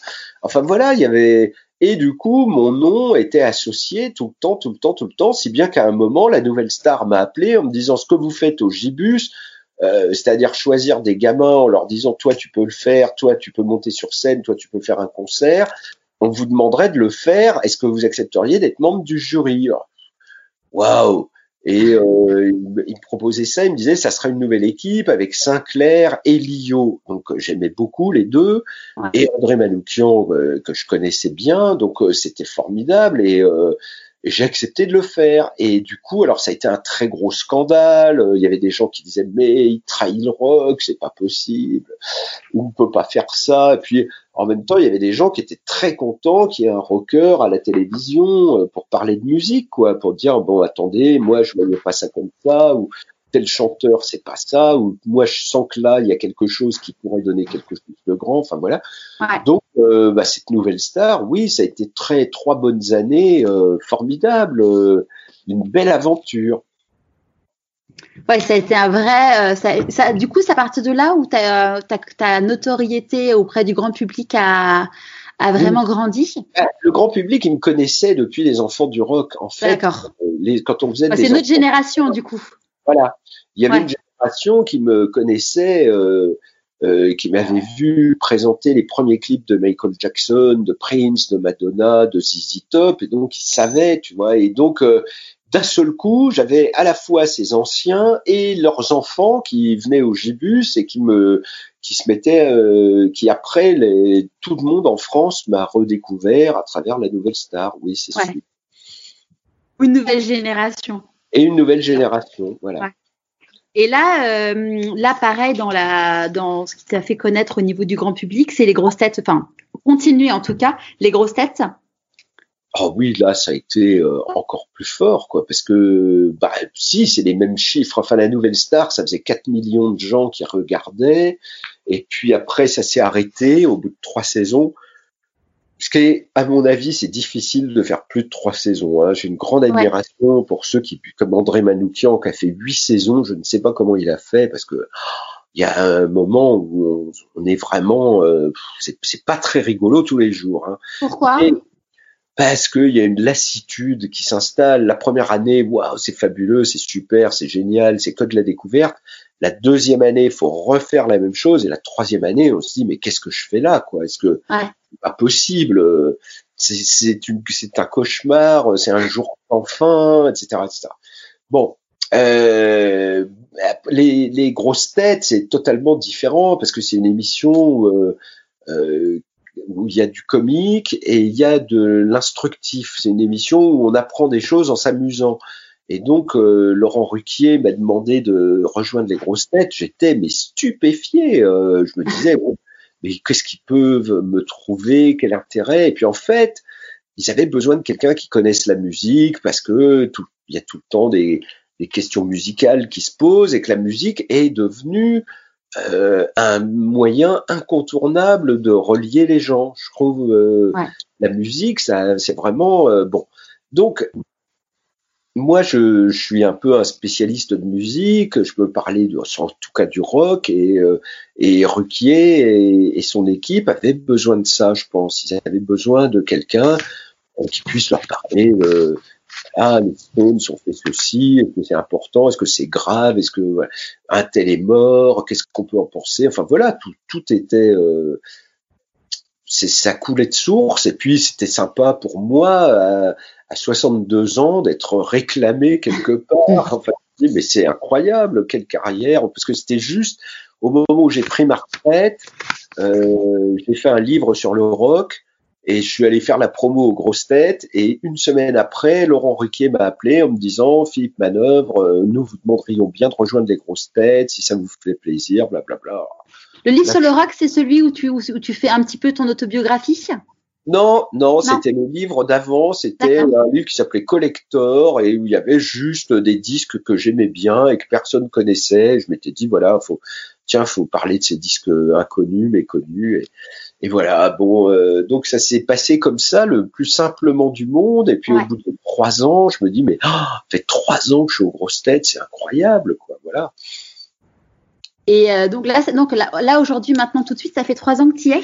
Oui, oui, oui. Et du coup, tu y à quelle, à quelle fréquence? Une fois par semaine. Alors, donc, du coup, les chroniqueurs varient toutes les semaines? Tous les jours, euh, tous les jours, il y a une équipe de, on est une trentaine. Euh, ça va de Chantal Latsou, Bernard Mabi, Jean-Philippe Janssen, euh, euh, notre regretté Pierre Bénichou, il y a Christine Bravo, il y a Isabelle Mergot, il y a beaucoup d'acteurs de théâtre, il y a beaucoup de comiques, il y a des jeunes comiques comme Artus. Euh, Parfois, on a Laurent Deutsch qui joue en grosse tête. Parfois, on a un académicien, Marc Lambron. Donc, il y a tout un peu toute la palette culturelle euh, qui se retrouve réunie aux grosses têtes là. Et oui, et donc euh, il y a des gens très très drôles comme Baffy. Euh, il y a des gens euh, quand ils ouvrent la bouche, tout le monde hurle de rire. Moi, c'est pas le cas. Donc moi, je suis obligé de, de j'essaye de répondre à un maximum de questions et puis j'essaye surtout d'être là sur la musique, quoi. Voilà. Ouais. Et tu disais que tu avais pris ta retraite euh, parce que euh, quand on entend ce que tu fais en ce moment, euh, entre la radio, le fait que tu écrives encore un livre, ça s'apparente pas vraiment à la retraite en mode je, ne fais rien. C'est quoi la retraite pour toi? C'était de quitter Rock et Folk, dont j'étais devenu rédacteur en chef au fil du temps. j'étais rédacteur en chef de Rock et Folk pendant 27 années. Et ça, à un moment, moi, je me sentais plus de diriger une équipe de 25 journalistes, faire partie des grosses têtes. Oui, diriger une équipe euh, de 25 personnes avec euh, tout, tout, ce que ça peut comporter euh, de, de, de disputes, euh, de, de, dire attention, de dire euh, attends c'est moins bien, ou si on faisait ça, d'expliquer sans arrêt des, des, projets à des gens qui n'ont pas trop envie, parce que les, les il y a une bureaucratie qui s'installe vite dans un journal et moi j'essayais de lutter contre ça et, et les, les, employés du journal ils sont des, des bureaucrates hein, ils aiment pas trop enfin bref. À un moment euh, ça m'a épuisé et je me suis dit je euh, fatigué comme je suis, je risque de faire une erreur. Euh, je n'ai pas le droit de faire ça. C'est pas mon journal. C'est pas moi qui l'ai fondé. Euh, je les ai beaucoup aidés. J'ai beaucoup écrit. J'ai passé la moitié de, de ma vie dans ce journal, mais il faut que je, je rende le, le gouvernail à quelqu'un de plus jeune, de plus disponible, qui aura envie de s'investir. Voilà. Et donc je suis parti en retraite. Et euh, c'est chouette d'avoir euh, eu cette prise de conscience parce que tu as, as, quand même beaucoup de gens qui s'accrochent, euh, qui ah s'accrochent, qui s'accrochent. Mais ça, c'est insupportable. Moi, j'ai toujours pensé un seul truc place aux jeunes, laissons les jeunes faire. Euh, et je pense que ça irait bien. C'est pas, la société, elle a besoin de jeunesse, elle a besoin qu'on entende la jeunesse, qu'on lui demande ce qu'elle pense, qu'on la laisse faire un petit peu. Quoi. Ouais, et hum, aujourd'hui, du coup, bon, on peut dire que tu es, une personne publique. Comment euh, tu le vis, euh, le fait que les gens dans la rue te reconnaissent euh? Eh ben, tu sais, à un moment, a, j'étais allé voir un quelqu'un, un monsieur qui tire les tarots. et il m'avait, il avait tiré les tarots. Il m'avait dit, mais en fait, toi, t'auras jamais aucun problème avec personne, parce que pour les Français, tu es celui qui a amené la musique. Donc il me dit c'est une chose formidable la musique. Donc pour les Français, t'es ah oui le rocker de la télé ou ah oui euh, c'est vous le rock ah oui les inrecuptibles. Alors j'ai travaillé à rock et folk, mais bon il, est associé au rock. Et moi, ça me va très bien quand les gens me reconnaissent. Ah oui, c'est vous le rocker de la télé. Bon, voilà. Euh, ou de bon ou, euh, récemment, j'étais dans un supermarché en province. Quelqu'un m'a dit je, monsieur, vous faites ma journée. Euh, J'aurais jamais pensé rencontrer une grosse tête chez Grand Frais. Euh, je suis tellement heureux. Euh, je vais passer une tellement bonne journée grâce à vous. Tant mieux, bravo, c'est super. Tu vois, on va pas. Ça n'a rien changé à mon attitude euh, dans la vie. mais je, je, me dis, c'est, ça me rend drôlement content pour la, pour les, pour les autres. Je me dis, c'est génial. Tu vois oh bah tant mieux si on m'avait dit un jour que ça ferait plaisir aux gens de me voir, tant mieux quoi. Bon. Ouais, c'est un plaisir simple que tu peux leur offrir simplement. Ah oui, voilà, euh, essayer d'avoir un sourire, euh, de d'être toujours de bonne humeur, faire un selfie, mais oui, il n'y a pas de problème, voilà. Donc euh, voilà. Après, bah, tu vois, c'est pour tout le monde pareil. Hein, faut plus gratter le nez en public. faut faut être toujours bien coiffé si possible, avec beaucoup de, de prestance, comme on attend d'une personne publique, mais voilà, c'est rien d'autre, quoi. Et par rapport à tes enfants, parce que tu as une fille qui a, euh, qui a plus de 30 ans, euh, si... Oui, oui. oui, Et tes enfants plus petits, euh, donc qui ont 8, et, 8 et demi et, et 2 et demi, 3, 3 même maintenant, ouais. pour eux, parce que j'imagine que du coup, bah, pour l'aîné, ça va pas du, du, tout être pareil que pour, que pour les deux derniers. Ben si, le fait que tu... Le problème, c'est les, les, enfants qui voient leurs parents passer à la télé régulièrement. Ça, ça crée quelque chose de difficile euh, pour l'éducation. Euh, c'est dur, c'est ça donne à, à, tes enfants le sentiment qu'ils font partie de d'une élite. Et ça, c'est un truc qu'il faut combattre, mais non-stop en disant stop, c'est pas c'est pas bien, euh, c'est ça ne sert à rien. Enfin, tu vois. Euh, Autant ma fille est née à une époque, elle allait en boîte de nuit, on m'avait rapporté qu'elle disait je suis la fille de Philippe Manœuvre, laissez-moi rentrer tout de suite sans faire la ah. queue. Euh, quand on m'a rapporté ça, je peux te dire qu'on a eu une sacrée conversation parce que je me dis ah. mais moi une fois tu m'as entendu dire quelque part je suis Philippe Manœuvre. Non, jamais, jamais, jamais j'aurais osé, tu vois. Donc comment toi tu peux en arriver à dire je suis la fille de Philippe Manœuvre et à demander qu'on te laisse rentrer au bain douche euh, sans faire la file d'attente? Non, quoi, non. Ça m'avait été rapporté par deux personnes et j'étais obligé de lutter contre ça. C'est, il y a, euh, si tu veux, toute position amène des avantages et des inconvénients. Oui, c'est chouette d'être reconnu au supermarché, bravo, vous avez fait ma journée.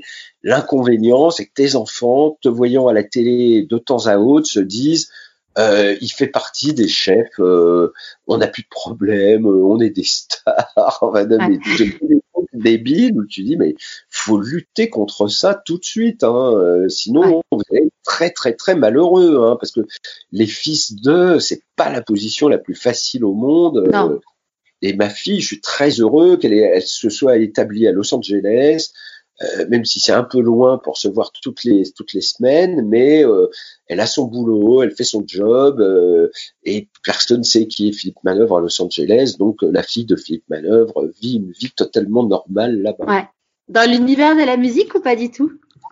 Elle est dans le cinéma, la mode, les shootings, elle travaille, elle est location manager, elle trouve des des endroits pour les tournages. Elles sont, c'est de trouver et de surveiller les tournages, etc. Elle a, elle a un portefeuille de 800 endroits euh, différents. Euh, tu peux avoir tu sais, des, des, tournages, ils ont besoin d'un bar ceci, d'un ouais. à l'ancienne, euh, d'une villa euh, de stars. Elle a tout ça en stock et tous les jours, elle travaille sur euh, des feuilletons, sur des, des shootings photos, euh, voilà. Donc euh, ça lui convient très bien parce que ça change tous les jours ouais.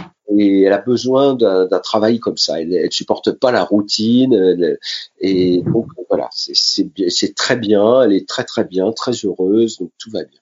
Bon, tant mieux. Et dans, dans, les, dans les choses qu'on t'a demandé, parce que finalement ça a été hyper varié entre la télé, tu as même fait une apparition au cinéma? Oui, euh... mon propre rôle. Hein. C'était dans Bus Palladium. Voilà, absolument. C'est un film qui racontait donc euh, l'histoire d'une une aventure d'un groupe de rock autour d'une boîte de nuit, le bus Palladium. Et à un moment, tout le monde disait, ça serait bien s'il y avait un critique rock qui venait vous voir, là, Philippe Manœuvre, Philippe Manœuvre. Et du coup, j'arrivais dans mon propre rôle, quoi. Tu vois, donc euh, là, c'est pareil, pas, pas, euh, c'était pas très difficile à faire euh, d'être au bar avec un verre en faisant pas mal, c'est tout. Euh. Enfin, j'avais quatre mots à dire et c'était franchement, c'était un honneur incroyable. J'étais j'étais très très très honoré de participer à cette petite aventure Bus Palladium. Ouais. Et tu as aussi as la voix off dans un jeu vidéo et, et dans Paul, et dans Paul, euh, l'extraterrestre, une histoire d'extraterrestre qui fume des pétards et qui se retrouve sur notre planète. Paul, alors ça, c'est là où vraiment euh, il y a beaucoup de gens qui ont été très heureux que je fasse Paul, la voix de Paul. Voilà. Et, du coup, dans tout ce qu'on t'a demandé, euh, c'était quoi les trucs les plus fous où tu te serais, dit pourquoi pas moi, mais euh, tu t'y croyais pas vraiment? Alors le plus fou, ça a été le Stade de France. Quand on m'a demandé de présenter un spectacle euh, au Stade de France, là, je me suis dit, oh là là là là, mais, mais j'étais perplexe, quoi. Je me suis dit, mais je ne suis pas chanteur, je ne suis pas guitariste. Je me retrouvais leader du groupe Rockin' Mill 1000 musiciens amateurs sur la pelouse du Stade de France. Euh, waouh Et donc euh, j'étais inquiet parce que je me suis dit mais je ne suis pas Mick Jagger, je ne suis pas Jean-Louis Aubert. Comment on va remplir le stade? Et c'était ma seule question. J'ai dit aux gens du Stade de France, mais vous voulez mettre combien de gens dans le stade? Ils m'ont dit, si on, fait, si on arrivait à avoir 30 000 spectateurs, c'est la première, on serait fou de bonheur. Donc je me suis dit, bon, ok, on va essayer. Et en fait, les gens étaient 50 000. On a eu 50 000 C'était l'été dernier, hein C'était le 29 juin dernier, 2019. Et ça a été une fête incroyable. C'était une claque euh, monumentale d'être là, de présenter un spectacle devant 50 000 personnes. Et puis c'était c'était un spectacle euh, dans lequel je m'étais investi. C'est moi qui avais fait la liste des titres. C'est moi qui avais un peu travaillé sur la sur la, la, la la scénographie, euh, comment j'allais intervenir et tout. Donc j'étais partie prenante, c'était pas, euh, j'étais plus un spectateur, là j'étais vraiment dedans, quoi. J'étais le, présentateur du show et que ça soit un tel succès, que ça se passe tellement bien, que ça soit c'était euh, bon bah voilà là et, et encore une fois j'aurais vraiment pu avoir la surtout que c'était la première il n'y avait pas de modèle on n'avait jamais vu ça on n'avait jamais fait ça donc euh, ma femme m'a dit, mais t'inquiète donc pas, les dieux du rock sont avec toi. Elle est mignonne. Euh, et, c'est exactement ce qui s'est passé, quoi. Voilà, euh, c'était, voilà, c'était, j'avais un job à faire. Donc dans ces cas-là, ben, inutile de dire, hein, on est, on est au taquet, le doigt sur la couture du pantalon, on écoute, on essaye de, de donner le meilleur de ce qu'on a, bien sûr. Hein, C'est pas, c'est pas un truc anodin, quoi. Et là, du coup, la, deuxième édition devait avoir lieu euh, en juillet, je crois. Euh, forcément, ça va pas avoir lieu en juillet. Ah c'est reporté à 2021. Euh, D'accord. On fera ça l'été 2021 et ben, on se vengera. Ça sera encore plus fou, encore plus fort, encore plus nombreux. On va, on va dépasser, battre notre record. Voilà, c'est tout. On, on est persuadé que ça peut continuer, devenir une grande fête rock annuelle, parce que les gens ont besoin de nouveaux événements, de choses qui s'étaient jamais faites encore, euh, et ça c'en est une, et on le fera, voilà. puis les, pour les musiciens qui participent, c'est un moment pareil, c'est un moment incroyable.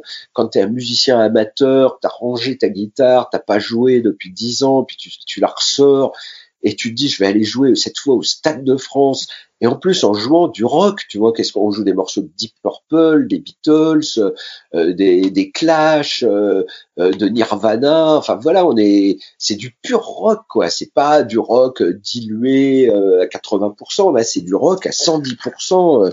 et donc c'est, c'est merveilleux, quoi. C'est un truc, c'est une histoire de tous les gens qui l'ont vécu sont sortis de là transformés.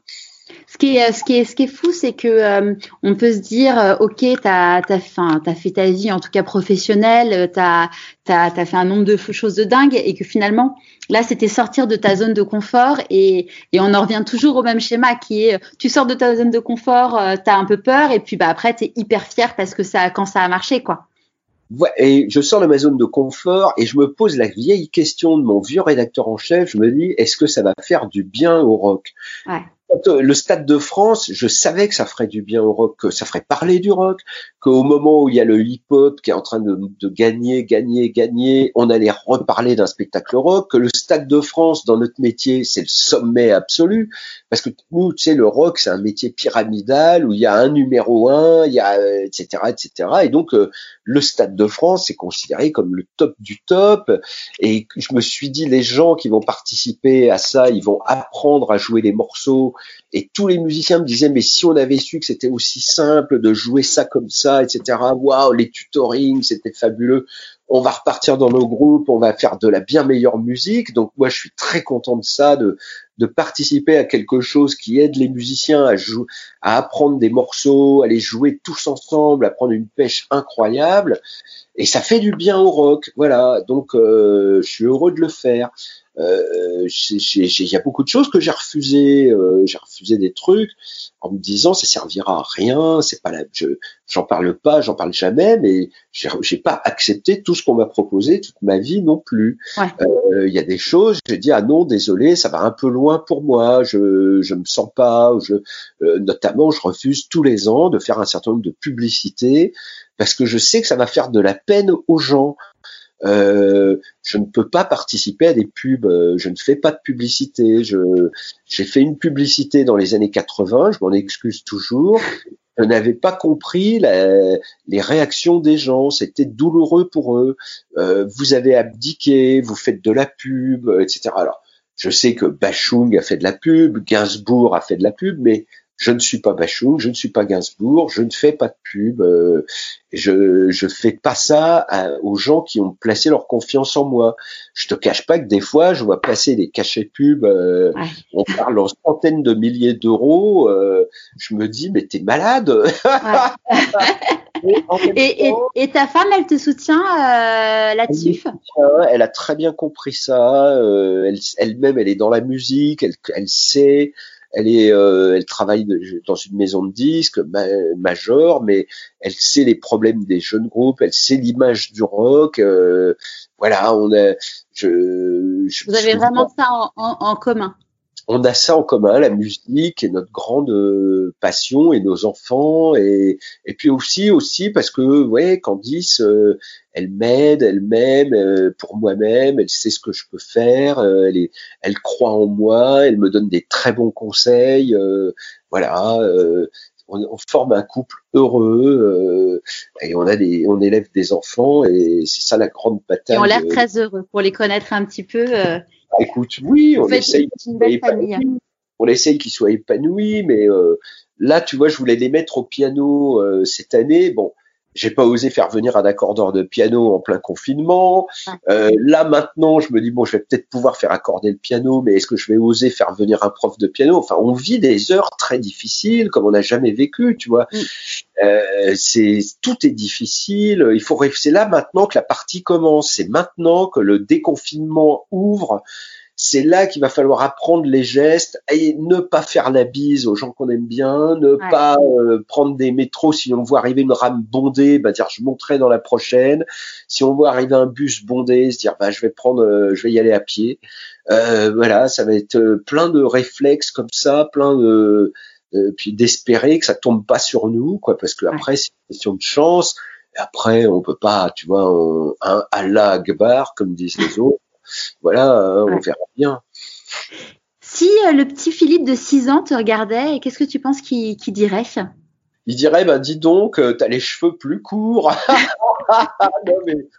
Non, mais, voilà euh, bah, je sais pas ce qu'il dirait. Je pense qu'il dirait t'as une jolie collection de disques bien joué bravo voilà mais il est toujours, euh, je, le, je, le, revois quand je regarde mon fils. Hein, euh, je regarde mon fils courir comme un fou dans la maison. Euh, je regarde mon fils s'exciter en passant ses petits 45 tours. Parce que pour Noël, mon fils, je lui dis mais qu'est-ce que tu veux pour Noël? Il m'a dit je voudrais un, un, lecteur de disques et je voudrais des disques des Beatles. Voilà. Génial. Et donc je lui ai offert un coffret avec les 25-45 tours des Beatles et son préféré c'est I want to hold your hand. Euh, il me le chante à tue-tête. Voilà. Donc euh, quand je regarde mon fils, je me dis eh ben, eh ben. Les chiens font pas des chats. On dit que qui dit choix dit renoncement. Quels ont été les tiens du coup euh, durant toute ta vie? Bah, Renoncement. Euh non, non. Moi, j'ai renoncé à l'alcool. Euh, je ne bois plus une goutte d'alcool depuis 20 ans. J'ai arrêté le, le, nouvel an de l'an 2000. Donc là, on est en 2020. Donc ça fait 20 ans que j'ai pas bu une goutte d'alcool parce que c'était trop facile. Parce que c'est quand tu es dans le rock, n'importe où t'arrives, tu dis euh, on se ferait bien un petit Jack Daniels euh, et puis oh, trois bières par dessus, puis une vodka et puis d'un seul coup il est 6 heures du matin, euh, à quatre pattes dans le caniveau, on dit ah, elle était bien rock'n'roll cette soirée. Bon, mais euh, sauf que les, la plupart des gens c'est leur soirée rock'n'roll et pour moi il faut que j'en ai 365 dans l'année.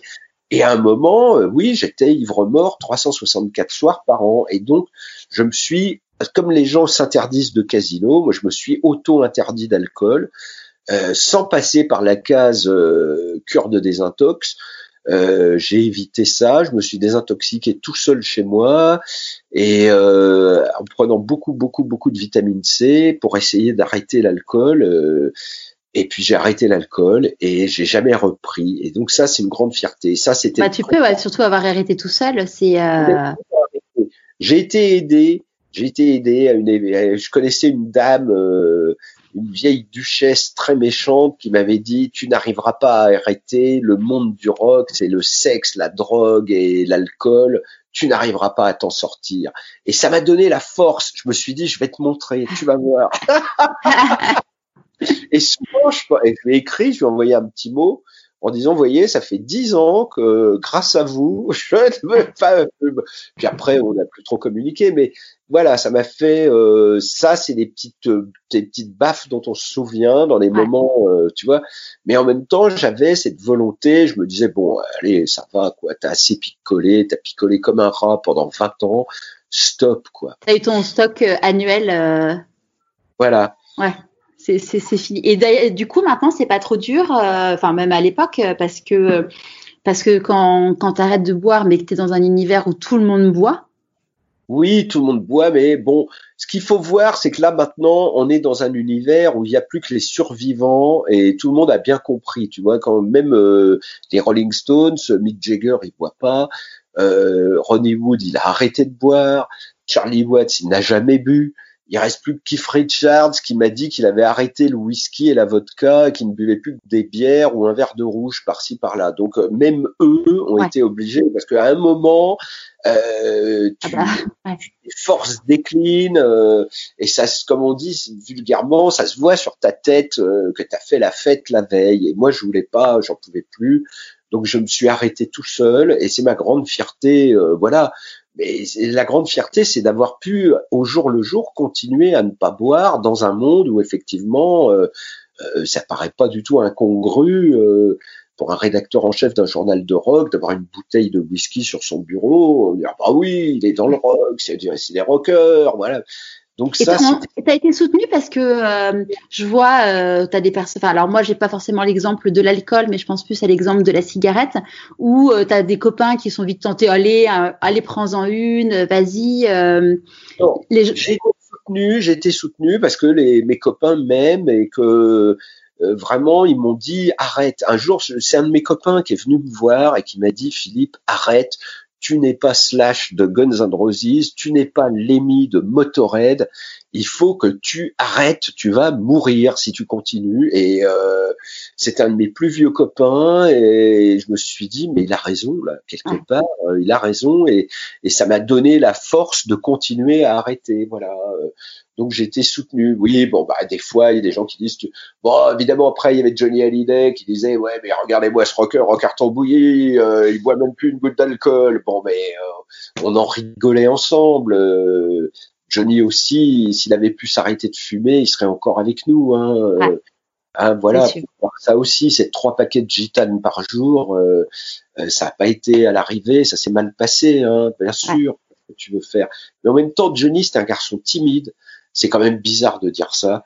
Mais avec le bordel qu'il a foutu, le chaos qu'il a instauré, mais c'était un garçon timide et il n'aurait pas eu la cigarette, il n'aurait rien fait. Il était, il s'appuyait sur sa cigarette comme sur un bâton, tu vois. Il est, euh, quelqu'un arrivait en lui disant, euh, tu ne fais plus euh, la fête de l'UMA, il allumait une cigarette. Quelqu'un rentrait dans la pièce en disant, hey, tu vas faire le Stade de France, il allumait une cigarette.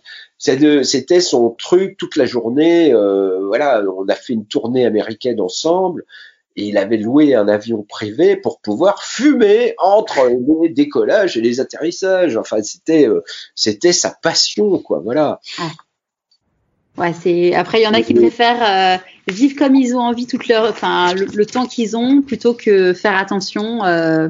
mais dans sa position, il pouvait pas faire autrement et, l'alcool, la cigarette, c'est vrai qu'il était un peu le chef du rock en France et euh, bon bah voilà, il en est mort, voilà donc euh, ça c'est triste, c'est triste de voir des copains, des gens qu'on a aimés ou, ou des amis quoi partir. Serge Gainsbourg qui était un ami, bon ben pareil, hein, euh, cigarettes et alcool euh, ont eu raison de, de, de lui. Hein, voilà, faut pas se leurrer. Hein. Et, et toi, de quoi tu es le plus fier aujourd'hui?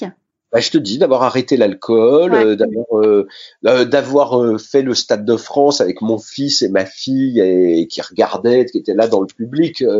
ça, c'était un moment de grande fierté, bien sûr, mais je suis fier aussi d'avoir fait les grosses têtes, d'être trois, depuis trois ans aux grosses têtes. J'en suis hyper fier. Enfin voilà, parce que moi, je, je, je, vois le bonheur de tout ça, quoi. Je, c'est magnifique, c'est génial d'avoir créé ce personnage euh, tout seul, quoi. J'ai créé un petit bonhomme, un petit personnage qui a l'énergie, la patate, la pêche et, et, qui donnera tout pour la musique. Bon, bah, c'est un joli petit personnage, euh, voilà. C'est une fierté tranquille. C'est pas, tu vois, je me lève le matin, je me dis, oh, quand je me vois dans la glace, je me trouve affreux, mais après, euh, bon, voilà, je me dis, c'est c'est sympa aussi ce petit personnage de Filmman euh, pour les gens, c'est une bonne présence, euh, voilà. c'est, c'est, ouais, t'as, t'as, t'as, tu comment dire, tu, quand on te voit, on se dit il a l'air sympa et on n'a pas peur d'aller te parler. Et c'est de pas cette façon, ça correspond à ce que tu disais tout à l'heure. Il y avait un, il y a un truc qui m'avait, euh, qui m'avait frappé. Je t'avais vu chez Ruquier un, un soir là, cet hiver. Bah, c'était le jour de l'anniversaire de Lily et, et, tu disais euh, que euh, tu remerciais euh, Laurent Ruquier parce que il avait, il, t'avait permis de faire la promotion de, de ton livre, ton autobiographie, et tu avais expliqué que bah, grâce au fait d'être passé en, pour en faire la promotion, ça t'avait permis d'augmenter tes ventes de façon significative. Eh oui. Mais j'avais trouvé ça super chouette parce qu'en fait, je me suis dit, c'est tellement rare euh, d'avoir des personnes qui ont un niveau de, notoriété comme le tien, de, dire merci et comme ça, j'ai trouvé ça super chouette. Et eh ben ça, c'est les enseignements de Serge Gainsbourg, tu vois, parce que Gainsbourg, la première fois que j'ai fait une interview de lui, c'était en 1979 et euh, il, venait de faire son disque reggae. Et je lui ai dit, ça va cartonner. Il, il était pas sûr. Et puis en fait, ça a cartonné. Et après, quand l'interview que j'avais fait de lui est parue, une semaine après, il m'a appelé pour me dire merci, c'est super, je suis très content de cette interview. Je lui dis mais c'est incroyable, Serge Gainsbourg, vous appelez Philippe Manœuvre pour me remercier, mais c'est fou. Et il m'a dit c'est la seule loi dans l'industrie du spectacle. Quand quelqu'un te rend un service, décroche ton téléphone et dit merci.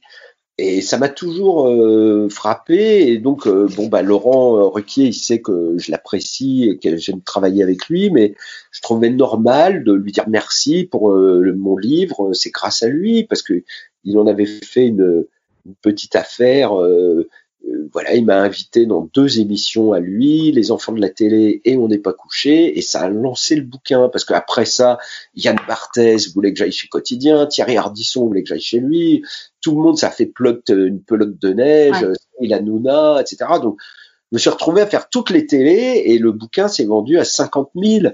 Euh, super. Euh, c'est super. Comme tu écris un livre, euh, la plupart des gens, ils espèrent en vendre 800. Euh, là, quand tu vends 50 000, tu dis mais alléluia, euh, c'est tellement bien. Euh, c'est pas parce qu'on va toucher plus d'argent, c'est parce qu'on se dit mais 50 000 personnes, voilà, tu vois, ça, ont lu mon livre, l'histoire de ma vie, donc voilà, ça, ça fait plaisir. Voilà. C'est une belle reconnaissance. Bah il faut. Ouais. Qu'est-ce que tu as envie de dire aux personnes que tu rencontres aujourd'hui qui te disent que tu as eu de la chance? Non, j'ai pas eu de chance. J'avais euh, j'avais la foi dans le rock and roll. Voilà, je trouvais que cette musique était magnifique. Elle était, elle décrivait une nouvelle époque. Il y avait des instruments qu'on n'avait jamais entendus, comme la guitare électrique euh, qui arrivait en même temps que le rock.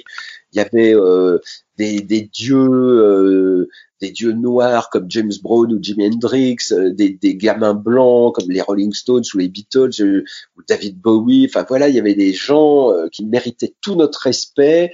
Et moi, j'ai toujours trouvé ça triste quand je lis l'histoire de la, les histoires comment Mozart a été enterré dans une fosse commune, comment euh, Jean-Sébastien Bach avait des problèmes avec son maître de chapelle. Enfin, je me dis, mais c'était des tels titans, des gens qui ont tellement apporté. Euh, ça aurait été bien que leur vie soit meilleure. Et moi, je suis heureux si j'ai pu aider euh, qui que ce soit à, trouver quelques spectateurs ou à faire sa musique. Voilà, ça me suffit, moi. Je suis là, j'ai fait mon boulot, c'est tout, c'est bien, quoi. Ouais. Est-ce qu'il y a un conseil que, que tu aurais aimé qu'on te donne et que du coup tu aimerais donner? Un conseil? Non, parce que Gainsbourg m'a donné tous les bons conseils. S'il y en a que j'ai pas eu, euh, il avait tous les bons conseils. Euh, mais il disait quand on te rend service, faut dire merci. Euh, voilà, il m'a dit aussi, il faut jamais refuser un autographe. il m'a donné deux trois conseils comme ça importants. Moi, je, sais pas, j'ai envie de vous dire, trouvez votre passion et une fois que vous avez votre passion, euh, sautez dessus et partez avec. Et tout ira bien. Mais il faut trouver votre passion. Ça peut être de conduire un, poids lourd, ça peut être de faire du sport, ça peut être de, faire de la plongée sous-marine, de l'apnée, du yoga, mais trouvez votre passion.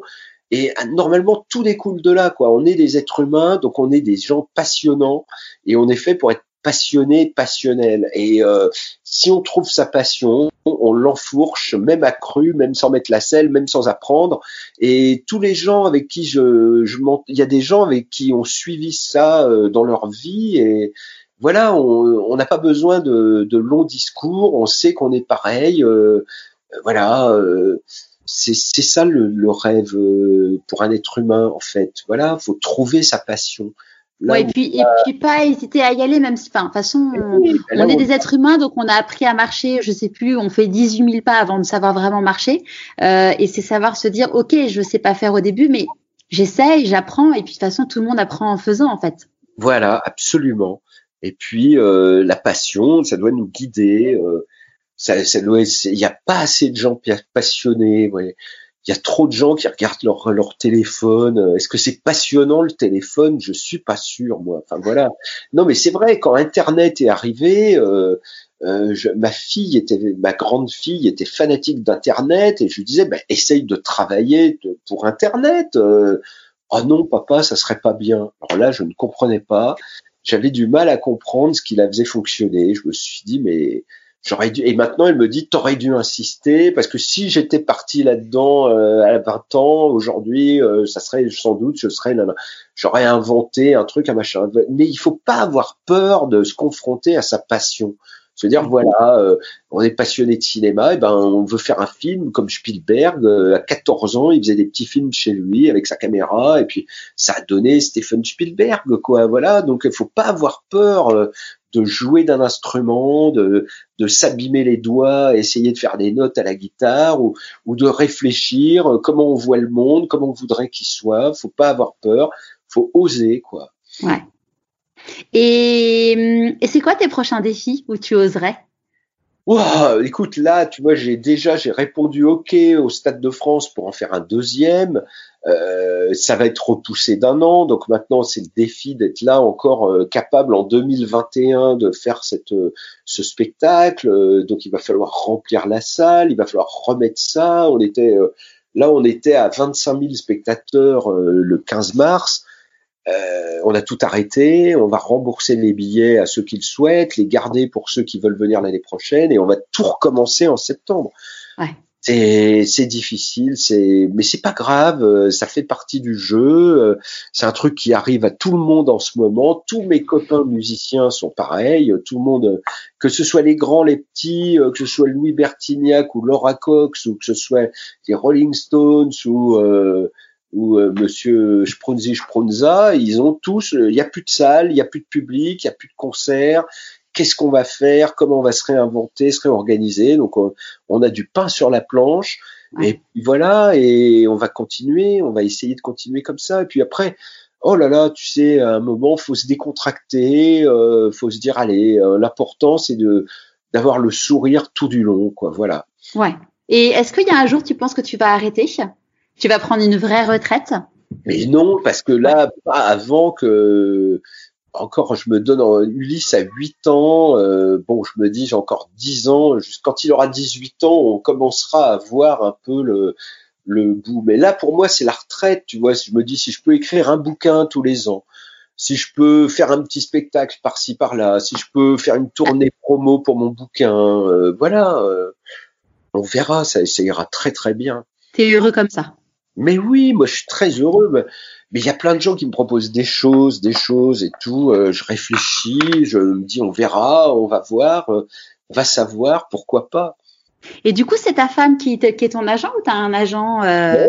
J'ai un agent, Madame Brelier, euh, qui est formidable, que je connais depuis 25 ans, euh, depuis 95, et euh, on est copains, et c'est mon agent, et elle gère. Elle gère tout, euh, elle fait tout bien. Euh, quand les gens l'appellent, je voudrais Philippe Manœuvre pour faire ceci, cela. Elle dit OK, elle m'appelle, on en parle, on prend nos décisions ensemble. Voilà, c'est c'est très sympa d'avoir quelqu'un qui est. Et ma femme, elle est plutôt du côté de la promo, de la, de la présentation. Euh, quand je faisais ma campagne pour le Stade de France, souvent elle m'a appelé cinq minutes avant une émission en me disant ils vont essayer de te lancer là-dessus, ne réponds pas, sois malin. Tu es venu pour remplir un stade, ne parle pas de tel sujet, ou tu sais parce que la télévision n'arrête pas de te dire alors et Colanta, vous avez regardé les nouveaux numéros, voilà ben rien. Euh, euh, ouais, enfin tu vois, on, si on m'interroge sur l'Eurovision, euh, j'ai peu de choses à dire. Gentil, tu vois, pour moi c'est bon, mais je me suis retenu, euh, j'ai appris. Euh, c'est sûr, je me suis retenu et grâce à Candice, j'ai fait passer le message. Et à la fin, bah, on était 51 000 dans le Stade de France et c'était ça le seul message euh, qu'il fallait en fait. C'était pas la peine de parler de tout ce qu'on m'achetait euh, dans les roues euh, sur le chemin. Il fallait pas perdre le. le fallait être focus. Voilà, fallait être, euh, fallait être zen et cool. Voilà. Top. Dernière petite question avant qu'on se quitte. À qui as-tu envie de dire merci et pourquoi? Bah, tous les gens qui m'ont aidé, les gens comme euh, euh, tous mes patrons, euh, que ce soit Philippe Coquelin, mon premier rédacteur en chef de Rock et Folk, ou Jean-Pierre Dionnet qui m'avait confié les clés de Métal Hurlant, ou Pierre Lescure qui m'avait fait faire les enfants du rock, ou Laurent Ruquier aujourd'hui, quoi. Enfin, vraiment, tous ces gens qui me font confiance, qui, qui se disent allez, on va travailler avec lui, on va essayer de faire des choses c'est merveilleux, c'est eux les gens à qui j'ai envie de dire merci parce que le rock c'était considéré comme oui méfiez-vous c'est un rocker, euh, il va se droguer, il va picoler, il va il va partir avec votre bonne femme, enfin oh là oh là oh là, enfin tu vois non mais il y avait beaucoup de il y avait beaucoup de rumeurs, de choses au début. C'était pas facile hein, pour les gens du rock. Hein. On était considérés comme euh, ni plus ni moins que des révolutionnaires, libertaires, anarchistes, tout quoi. Donc euh, confier un boulot à quelqu'un qui venait du rock, c'était pas pas évident évident. Euh, bah merci à tous ceux qui m'ont fait confiance. Voilà. Bon bah génial. À, mon tour de te remercier Philippe pour ton temps et puis ton, ton super témoignage. Mais Charlotte, euh, pas de problème. J'espère que ce nouvel épisode vous aura plu. Si vous avez des questions à poser à Philippe, n'hésitez pas à m'envoyer un email à charlotte at pourquoipasmoi.co ou à me faire part de vos commentaires. Je vous souhaite une belle journée et je vous dis à jeudi prochain pour un nouvel épisode de Pourquoi pas moi?